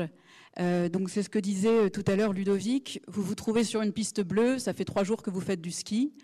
Euh, vous venez en vacances, vous commencez à prendre confiance, vous prenez beaucoup de vitesse, et là vous percutez assez violemment une personne qui a une trajectoire un peu moins bien avisée, et vous la blessez grièvement. Donc là, vous êtes auteur direct d'un dommage. Dans le cas numéro 2, donc, que j'appelle ici la marmite, vous êtes moniteur de ski, vous encadrez un groupe euh, en hors-piste, par exemple, vous décidez de partir euh, aux abords d'une gorge au fond de laquelle il y a une marmite et vous donnez des consignes précises de sécurité à votre groupe. Et malheureusement, il y a un élève qui décide de ne pas suivre les consignes que vous donnez, de ne pas suivre votre trajectoire, il dérape et il, se noie dans la marmite. Donc on a deux accidents importants. L'un, vous êtes auteur direct, l'autre, où vous êtes auteur indirect, mais dans lesquels vous pouvez voir votre responsabilité pénale et votre responsabilité civile engagée. Alors, pour commencer, on va commencer donc ce propos avec la responsabilité pénale.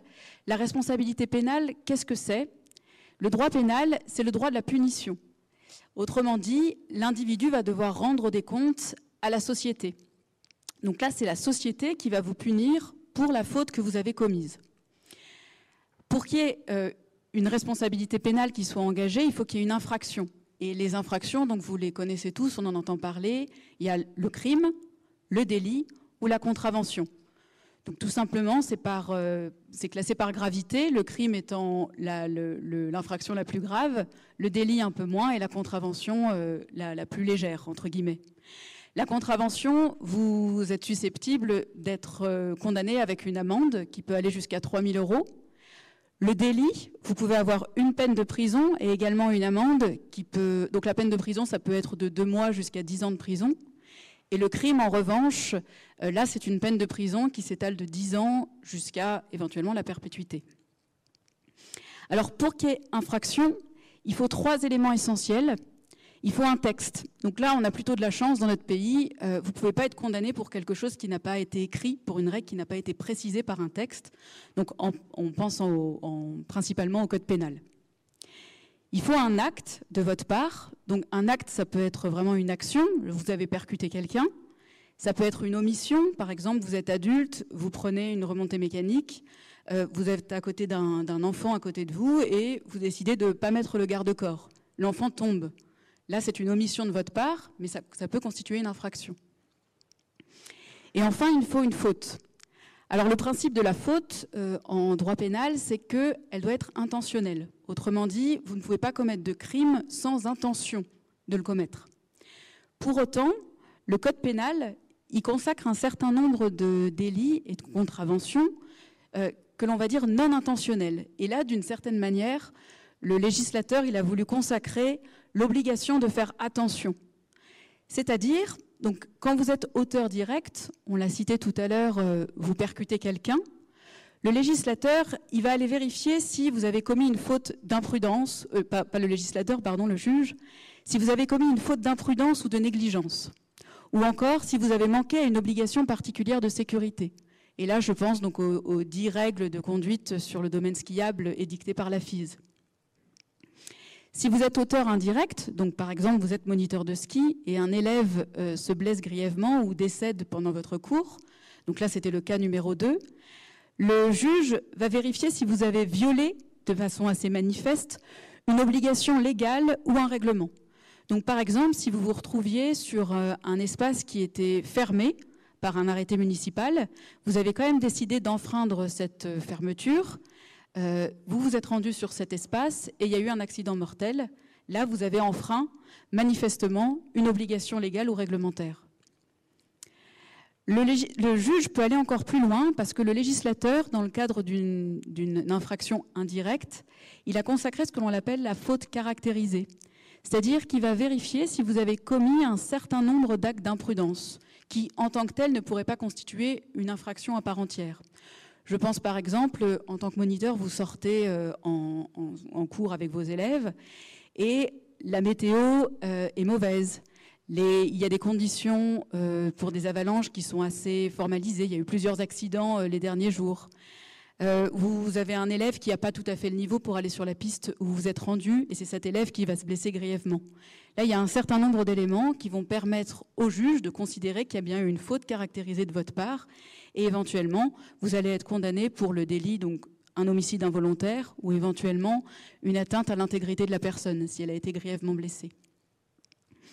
Enfin, euh, toujours donc dans le, cas de la responsabilité pénale, on pourra éventuellement rechercher votre responsabilité, même en cas d'absence de dommage, si vous avez mis délibérément en danger la personne euh, donc euh, autrui.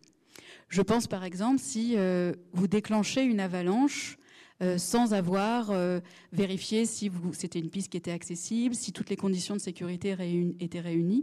Cette avalanche ne va pas forcément entraîner une atteinte à une personne ou tuer quelqu'un. Pour autant, euh, il pourrait y avoir des poursuites qui soient engagées à votre encontre. Donc ça, c'est vraiment la partie, euh, la partie pénale. On peut également engager votre responsabilité civile. Alors, à l'inverse de la responsabilité pénale, qui est vraiment le droit de la punition, la responsabilité civile, elle, c'est le droit, enfin, euh, le droit civil, lui, consacre le droit de la réparation. C'est-à-dire, c'est la victime qui va vous demander réparation par rapport au préjudice qu'elle a subi. Donc là, on ne parle pas du tout de l'État ni de la société, c'est vraiment la victime qui va vous demander des comptes. Et dans ce cas-là, il faut la réunion de trois éléments qui sont importants. Un fait, donc intentionnel ou non intentionnel, un préjudice chez la victime, et enfin un lien de causalité. Et ça va être à la victime de prouver que le fait, par exemple, vous avez levé votre bâton, vous avez cassé euh, le masque, le casque ou les skis, peu importe du skieur qui se trouve à côté de vous, il y a bien un préjudice, mais ça sera à la victime de prouver que c'est en levant votre bâton que vous avez cassé son masque. Alors, je ne sais pas si vous avez des questions pour l'instant, mais là, dans les deux dernières slides, je vais simplement évoquer qu'est-ce qui se passe quand une procédure pénale est entamée et qu'est-ce qui se passe dans le cadre d'une procédure civile. La procédure pénale, finalement, une fois qu'il y a un accident qui est suffisamment grave pour faire intervenir le service des pistes et éventuellement la gendarmerie, une enquête va être menée. Pendant cette enquête, la gendarmerie va, réussir- va réunir pardon, un certain nombre de témoignages qu'elle va collecter dans le cadre de procès-verbaux procès-verbaux qu'elle va ensuite transmettre au procureur de la République. Le procureur de la République, c'est lui qui décide de l'opportunité des poursuites. Donc à partir des éléments que la gendarmerie a réunis, le procureur va décider éventuellement de continuer à mener l'enquête, car c'est le chef de la police judiciaire. Euh, il peut également décider de classer l'affaire sans suite, parce que même s'il y a une contravention ou un délit qui a été commis, il peut estimer qu'il n'est pas nécessaire d'aller au-delà. Il peut sinon renvoyer l'affaire directement devant un juge pénal, donc euh, tribunal de police pour les contraventions, tribunal correctionnel pour les délits et cour d'assises, bien sûr, pour les crimes. Si l'affaire est assez complexe, il peut euh, demander au juge d'instruction de mener une information judiciaire. Et le juge d'instruction, lui, il va vraiment avoir pour but de mener une enquête approfondie pour déterminer la responsabilité de l'ensemble des protagonistes mis en cause. Cette information judiciaire, elle peut durer euh, quelques mois, voire quelques années en fonction de la complexité de l'affaire. Et ensuite, donc, le juge d'instruction va rendre soit une ordonnance de long-lieu, en estimant que personne peut être considéré comme pénalement responsable, soit au contraire, renvoyer l'affaire devant le juge judiciaire pour que l'auteur soit, jugé par le juge pénal. Pour la procédure civile, c'est un peu plus simple dans le sens où, une fois que l'acc- l'accident s'est produit, là, c'est vraiment un jeu d'assurance. Autrement dit, la victime va saisir son assurance en responsabilité civile pour qu'elle fasse un recours contre l'assureur, donc de la personne qui lui est rentrée dedans, ou contre l'assurance du moniteur, ou encore contre euh, celle de l'exploitant de remontée mécanique. L'objectif, bien sûr, ça va être de déterminer si son préjudice a réellement été euh, causé par le fait de, du fait de votre collision ou du fait de votre acte. Il va y avoir tout un tas d'expertises, notamment pour évaluer le montant des préjudices. Euh, préjudice, sachant que cet élément est important parce que dans tout ce qui est euh, euh, dommage corporel, et donc c'est la même chose pour les accidents de la route, euh, le principe c'est une réparation intégrale. Donc tout va être chiffré. Et aujourd'hui, donc, on chiffre autant les préjudices patrimoniaux, donc ce qui justifie par des factures, je pense aux frais de santé, aux frais d'aménagement de la maison en cas de handicap ou d'accompagnement spécifique, les frais d'obsèques également, le- la perte de gains professionnels, mais il y a également les préjudices que l'on dit extra-patrimoniaux. Et là, ça va être euh, le, pré- le préjudice d'agrément, par exemple. Vous n'aurez plus le loisir de faire telle ou telle activité le préjudice esthétique euh, parce que vous avez été grièvement blessé et que vous aurez à jamais euh, un handicap. Et tout ça, ça va être chiffré et on atteint aujourd'hui des montants qui peuvent être très importants en fonction de la situation de la personne. Donc les assureurs, soit ils parviennent à un accord, soit ils n'y parviennent pas, et dans ce cas-là, le dossier va être envoyé devant les juges judiciaires et ça va être traité euh, euh, par les juridictions. Voilà. Euh, en conclusion, je voulais simplement dire que effectivement aujourd'hui, on a tendance à chercher peut-être plus facilement la, la responsabilité. peut-être que c'est dû parce qu'on a, quand on est skieur, on a peut-être une mauvaise appréhension du risque et on estime que dès qu'il y a un accident, il n'aurait jamais dû arriver. Donc ça passe peut-être par des messages de prévention, comme on était en train de le dire jusqu'à présent. Euh, voilà. voilà. Merci beaucoup. C'est intéressant de savoir euh, quelle poursuite euh, il peut y avoir. Et du coup, ça y est, je vais repasser le micro dans la salle parce que j'imagine que vous avez des questions. Oui? Merci. Oui, juste rebondir un peu sur ce que disait Rémi, notamment en termes de communication. Euh, communication interne et externe, interne au, domaine. Effectivement, c'est intéressant la démarche qui a été entreprise de, réunir les professionnels de la montagne sur site. Il y a beaucoup de pisteurs autour de moi. Moi, je suis moniteur de ski. Euh, j'ai été également euh, directeur d'un petit domaine et ça m'a permis de, de, me rendre compte comme quoi les, les, les, métiers se connaissaient pas forcément très très bien et qu'il était intéressant de travailler main dans la main sur ce type de, de projet. Et puis plus largement en termes de communication externe, euh, à quand le grand plan justement de, communication pour pourquoi pas rappeler ces, dix fameuses règles que peu de connaissent, euh, qu'on nous a, euh, que, ici tout le monde connaît, mais que finalement les usagers connaissent assez peu entre la NPS, DSF, le syndicat des, des moniteurs, le ministère, anciennement des DJS, pour qu'on ait un message clair simple, au pied des pistes, sur les réseaux sociaux, etc., comme ça a été dit avant Très bonne question. Peut-être euh, Ludovic, euh, qui a fait un peu de prévention avec les messages qu'on a vus. Mais, mais c'est vrai, je rejoins mon collègue, euh, quand on était petit, on a toutes ces images de dessins un peu old school avec les directs du skieur. Et c'est peut-être un peu simpliste comme objet, mais du coup, je relance la question à quand un grand plan simple de prévention ou Arnaud, euh, toi aussi, qui est, là-dedans? Ben, je, pense malheureusement peut-être que c'est quelque chose qui est régulièrement fait à l'initiative du, ministère très souvent, à l'initiative de DSF aussi. Euh, ces règles-là, à un moment donné, elles ont été un petit peu euh, vues comme ringardes, ce qui fait qu'on a essayé de les moderniser. DSF a essayé de mettre en place avec sa mascotte Skis, une modernisation de ces messages-là, hein, mais si on prend le fond, le fond est le même. Euh, ces dix règles du skieur, aujourd'hui, elles sont reprises dans beaucoup d'arrêtés municipaux. Vous allez me dire que j'insiste avec mes arrêtés municipaux, mais encore une fois, c'est la seule base qu'on a. Le problème, c'est que même s'ils sont affichés dans toutes les mairies, en fait, personne ne les lit. Vous n'avez jamais vu, euh, jamais vu un skieur qui arrive sur une station euh, qui demande l'arrêté municipal et les conditions générales de vente pour son forfait, ni le, règlement de sur les réseaux sociaux, ça a, été fait aussi. Alors, par, contre, euh, par contre, effectivement, la question qui se pose, c'est euh, peut-être d'essayer de coordonner l'ensemble des acteurs que nous sommes, quoi, les pisteurs secouristes, les moniteurs, le ministère, les préfectures, les services de secours en montagne, pour faire en sorte que ce soit un message qui soit passé par tout le monde à la fois, en même temps, de manière massive. ça, c'est effectivement peut-être quelque chose qui n'a pas été essayé. Mais je pense que malheureusement, ce, message, il est quand même régulièrement rappelé, euh, régulièrement euh, euh, diffusé sur, divers supports et divers, divers réseaux. Mais je pense qu'aujourd'hui, ce, message-là, il n'arrive pas à toucher nos clients. Et, encore une fois, si vous voulez, je, pense que les, efforts, sont faits en termes de communication par tous les professionnels que nous sommes. vous, les moniteurs, dans vos cours, vous passez les messages. Euh, nous, en tant que professionnels de sécurité des pistes, on essaie de passer le, message là au skieur sur les, sur les domaines. Aujourd'hui, très clairement, l'impression qu'on a, c'est qu'on ne se comprend pas. Euh, c'est un peu un langage de sourd euh, entre, entre, les pratiquants de la glisse sur nos domaines et nous. On ne parle pas la même langue. on ne vit, pas le domaine de la même manière.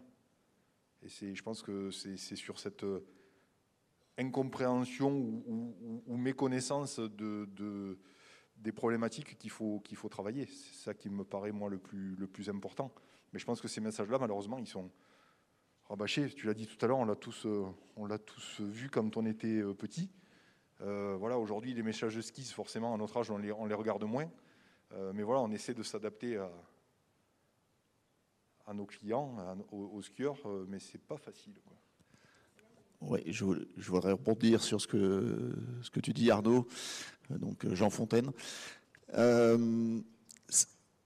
oui, donc Jean Fontaine de, de Ski de Flaine. C'est vrai que dans, dans, ce que tu dis, c'est qu'en fait, à chaque fois, on se considère comme euh, des personnes, en fait, on est dans un milieu fermé, un peu professionnel, même très professionnel. Et euh, entre guillemets, on se pose la question comment se fait-il que les gens ne comprennent pas les messages qu'on passe? Et on se dit, bah pourtant, c'était clair, on a fait de l'affichage, euh, les logos sont assez simples, c'est traduit en plusieurs langues. Euh, on l'a mis euh, depuis longtemps, euh, ça fait peut-être 20 ans que ça existe, hein, même parce que les, les, ça date des années 2000. on, a fait, on a fait tout ça et ça ne passe pas. Et puis si on pose la question au client, il nous dit ah bah oui, mais le client, moi j'arrive dans un domaine, tout doit être sécurisé, la piste elle doit être nickel, on m'a jamais expliqué les choses ou très peu. Et en fait, on se rend compte qu'on est, vraiment à la, rencontre de, de, deux milieux qui ne se parlent pas. Donc la, première chose qu'on s'est dit, nous, euh, on va dire dans le cadre de notre étude, c'est de se dire, ben voilà, il faut arriver à mettre ces deux, bulles euh, en relation pour, pouvoir échanger. Et, ça passe clairement, euh, ça, ça, passe clairement par de la communication, ça passe clairement par de la sensibilisation, et ça, ça passe euh, très tôt. C'est-à-dire que souvent, on parle de nous, mais nous, on est tout à la fin du, cycle. On est sur la piste. La personne, elle est déjà, euh, elle est là depuis peut-être euh, un jour. Elle a passé une journée à venir. Elle a préparé son séjour un mois à l'avance. Mais quand elle s'occupe vraiment de, de, sa pratique, elle n'est plus là pour écouter, pour entendre quoi que ce soit. Elle est concentrée sur son loisir, euh, son moment de détente, ça faisait 18 euh, mois qu'elle n'avait pas eu de, ski, donc euh, elle veut vraiment rattraper le temps perdu. Donc là, franchement, je pense qu'il y a un, gros travail à faire en amont, c'est-à-dire que dès le départ de l'idée même de, faire un séjour, on doit pouvoir sensibiliser les gens, que ce soit un tour opérateur, que ce soit un transporteur, que ce soit euh, bah, le, logement dans lequel on arrive, qui aujourd'hui, bah, à chaque fois que vous allez sur un site, euh, vous avez des belles images avec la vue de votre, euh, votre hôtel hein, depuis votre fenêtre, et vous n'avez jamais de sensibilisation là-dessus. Et puis après, quand on est sur le terrain, il y a aussi un autre point qu'on a remarqué, c'est que la communication avec les gens, une fois qu'ils sont sur les pistes, bah, c'est pas évident. C'est quelque chose qu'on n'a pas instinctivement, qu'on doit interpeller quelqu'un parce qu'il fait un comportement euh, qu'on considère comme dangereux. Déjà, qu'est-ce que c'est qu'un comportement dangereux? Les règles, elles sont assez, euh, comment dire, euh, elles sont assez impalpables. Hein. les limites, les, curseurs, on a chacun un curseur de ce que c'est que la, vitesse, on a chacun un curseur de ce que c'est que de passer loin. Et, donc, du coup, pour le, les équipes qui sont sur le terrain, bah, c'est compliqué de pouvoir euh, bah, distiller les, bonnes choses, les bonnes paroles euh, auprès de nos clients, auprès des pratiquants de, nos domaines. Donc là, il y a aussi un gros travail à faire, je pense, sur la partie formation.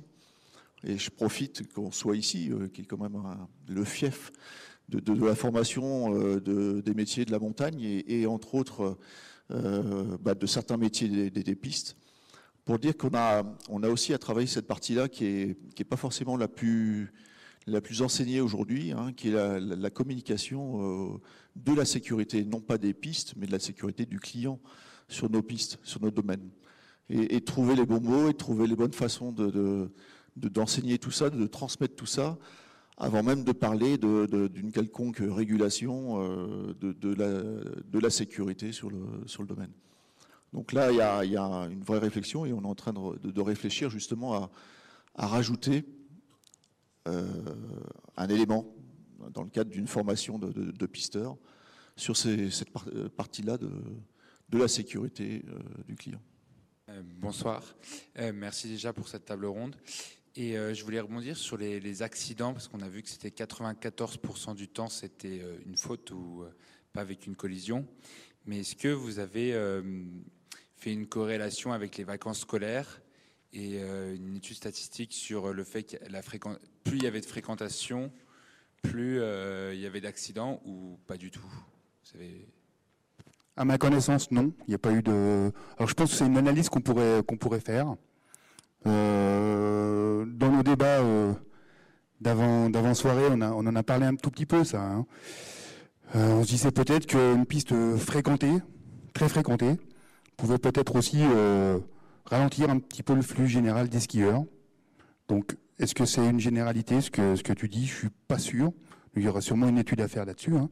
En tout cas, non, on n'a pas, euh, on n'a pas, euh, on n'a pas de chiffres précis là-dessus, mais c'est peut-être un, point qu'on pourrait, euh, qu'on pourrait creuser, ouais. Le mois de, le mois de février, c'est un peu, ben, c'est le mois où les, professionnels de la montagne travaillent tous beaucoup, où on travaille tous les jours. Et nous, où on se couche plus du tout, on voit plus la couleur de notre chambre de garde à l'hôpital. En fait, c'est non-stop et euh, il y a quand même euh, une recrudescence d'activité euh, qui est moins marquée qu'avant parce que en fait, on a maintenant plus cette notion de, cette grosse différence entre la basse et la haute saison. J'ai envie de dire que c'est pas parce que ça a diminué en haute saison, ça continue d'augmenter on se prend plus 20% par an depuis des années euh, sans, moyens supplémentaires. Mais par contre, ça baisse plus, ça, baisse beaucoup moins à l'intersaison où avant on pouvait se reposer et maintenant on se repose plus. Donc euh, factuellement, j'ai envie de dire que oui, il y a quand même euh, un délai d'attente. si tu te pètes, alors si tu as la chance de te casser le fémur, tu seras opéré demain. si tu te pètes le genou, tu seras opéré après-demain. Euh, si tu te pètes un poignet, tu seras opéré en fin de semaine, quoi. Alors qu'en basse saison, tu es opéré éventuellement le jour même. Donc, euh, on essaie de rapatrier énormément de gens euh, vers leur ville d'origine parce qu'on n'arrive plus à opérer tout le monde. Donc, je pense que si, il y a quand même beaucoup plus d'accidents pendant les vacances scolaires. Je voulais pas dire l'inverse, hein. évidemment que mathématiquement, il y a forcément plus de plus d'accidents en période de vacances scolaires. Par contre, j'aimerais revenir sur la petite analyse qu'on a fait sur les débuts de saison, je peux vous dire que les week-ends du mois de janvier euh, ont vu un, nombre d'interventions euh, exploser. Les trois week-ends euh, qui ont suivi l'accident de Flaine ont vraiment été très accidentogènes. Et on n'est pas en période de vacances scolaires. Hein. moi, je me permets juste une une petite chose pour ta question, je ne sais pas si je serai hors sujet ou pas. Euh, donc avec Jean-Luc qui est pisteur aussi avec moi et on travaille tous les deux sur le sujet. Euh, Jean-Luc, euh, avec ces stats qu'on a fait nous en interne, on a remarqué qu'à un moment donné, à un certain taux en fait d'usagers sur un même endroit, c'est comme si ça stagnait un peu l'effet et on se retrouvait avec une, une accidentologie beaucoup moins enfin avec beaucoup moins d'accidents que quand il y a un peu moins de monde et, euh, justement où bah il y a plus de possibilités d'aller vite et, euh, euh, du gros carton. Alors c'est c'est pas une stat concrète, c'est pas un fait établi, mais c'est une petite faille qui mériterait d'être d'être étudiée. Quoi. En fait, pour, euh, pour, pour une collision, donc il, faut, euh, il faut deux personnes ou une personne, un obstacle. Et, euh, il, y a deux facteurs, il y a deux facteurs importants. il y a le facteur récurrence et, il y a le facteur gravité. Et, en fait, plus il y a de monde sur un domaine, plus il y a de monde sur un domaine skiable, bah, plus il y a de collisions. Euh, mais, elles ne sont pas forcément graves. Euh, par contre, euh, pour qu'une collision soit grave, il faut de la vitesse avec ces fameuses décélérations et, dont Sonia a parlé. Et, pour ça, bah, on, les, a généralement sur des domaines skiables qui sont, peu fréquentés.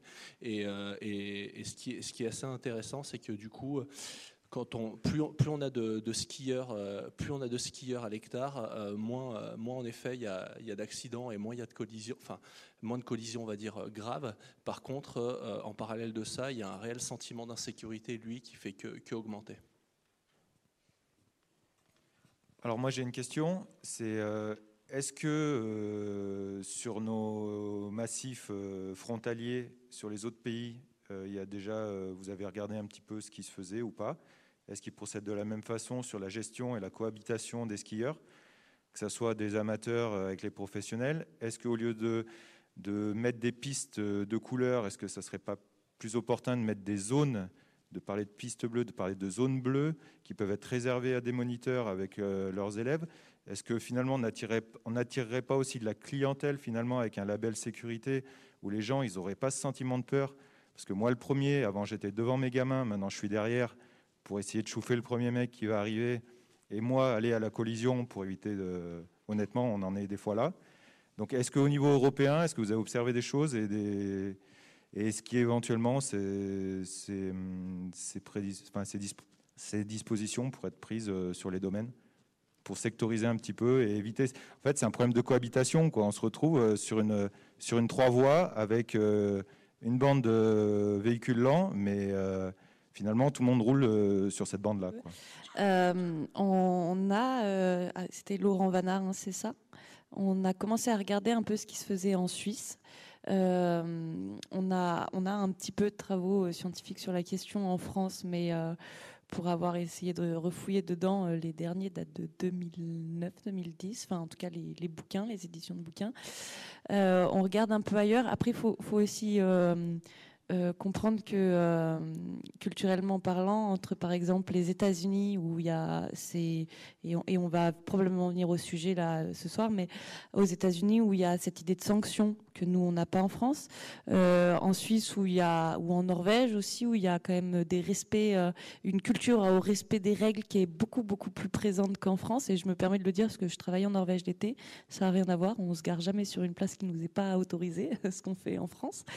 Euh, après, pour en revenir à ce que tu disais sur les pistes bleues, et c'est là où c'est aussi très intéressant, et ça rejoint ce qu'on disait tout à l'heure, on se retrouve dans... Il y a une problématique et qui est très importante sur les bleus, c'est qu'il y a effectivement un mélange de flux de skieurs. La piste bleue, c'est la piste qui est facile pour les bons skieurs, où on peut se permettre de croire qu'on est bon, qui rejoint un peu ce côté homéostasie du risque, où c'est large, c'est bien damé. C'est la piste un peu challenge pour les débutants, et on se retrouve en fait sur une zone où effectivement tous euh, les niveaux sont mélangés, tous les flux, avec chacun son objectif personnel. Et euh, quand on a fait nos entretiens à Flaine avec euh, donc les moniteurs de Flaine, ESF, UCPA, et, il y avait alors avec il y avait pas l'ESI ce soir-là, mais ils étaient au GIFRE.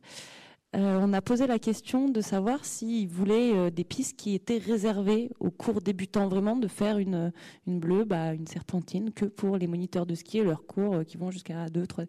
Et la, réponse, la réponse quasi unanime qu'on a eue, c'est non. Euh, c'est non parce qu'ils nous ont dit que eux, ils avaient besoin euh, de, déjà de pouvoir changer de terrain et que c'était pas juste sur une seule piste qu'on apprenait le ski, que le ski c'était aussi quelque chose qu'ils devaient apprendre à leurs clients avec d'autres gens autour parce que leurs clients un jour ils y risquaient tout seuls et qu'il fallait qu'ils commencent par prendre les bonnes habitudes.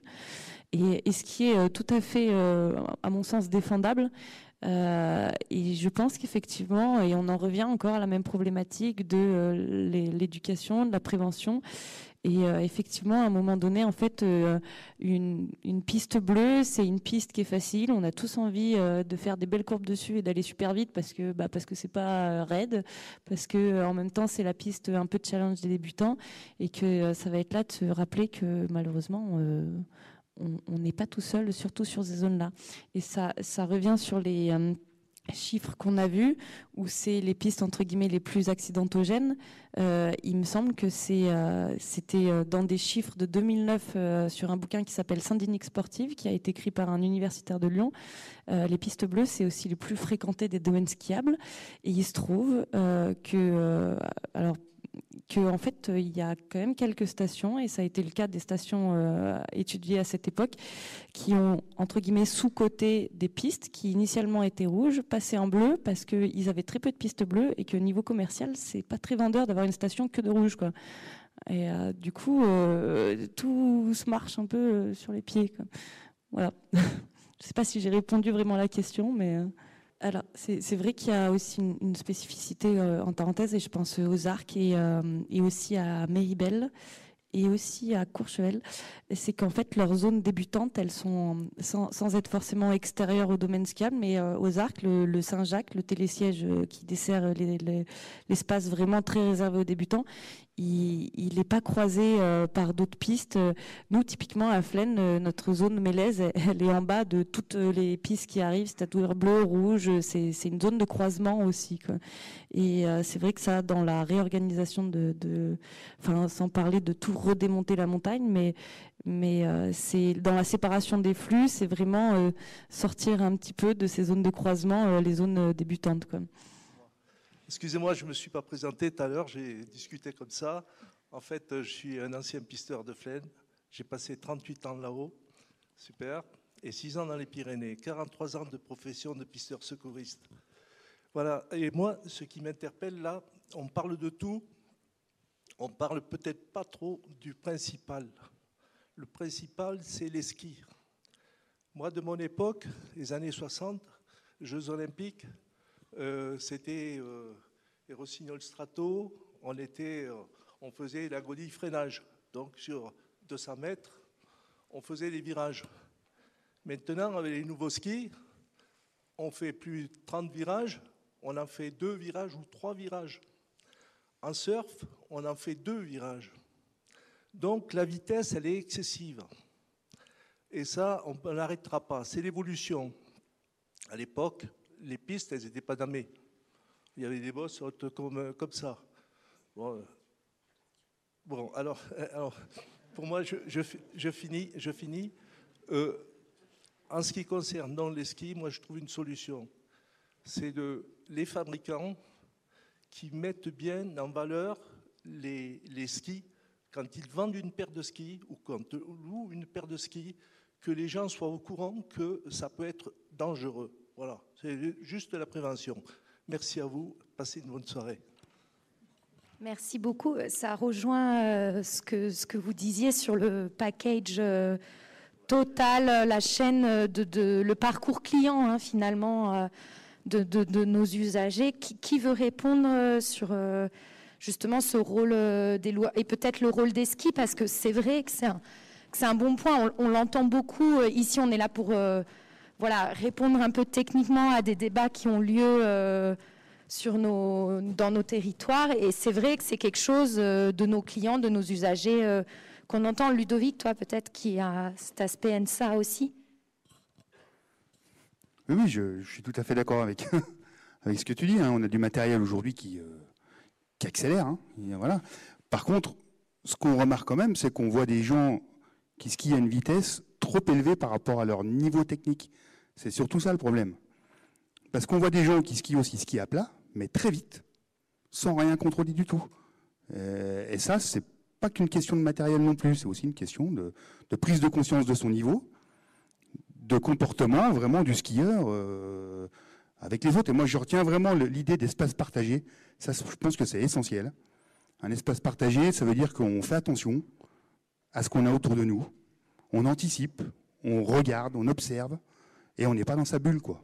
Et ça, euh, c'est des messages de prévention qu'on doit tous faire passer. Moi aussi, je suis. La semaine dernière, j'étais avec un groupe de gamins sur les pistes. Hein.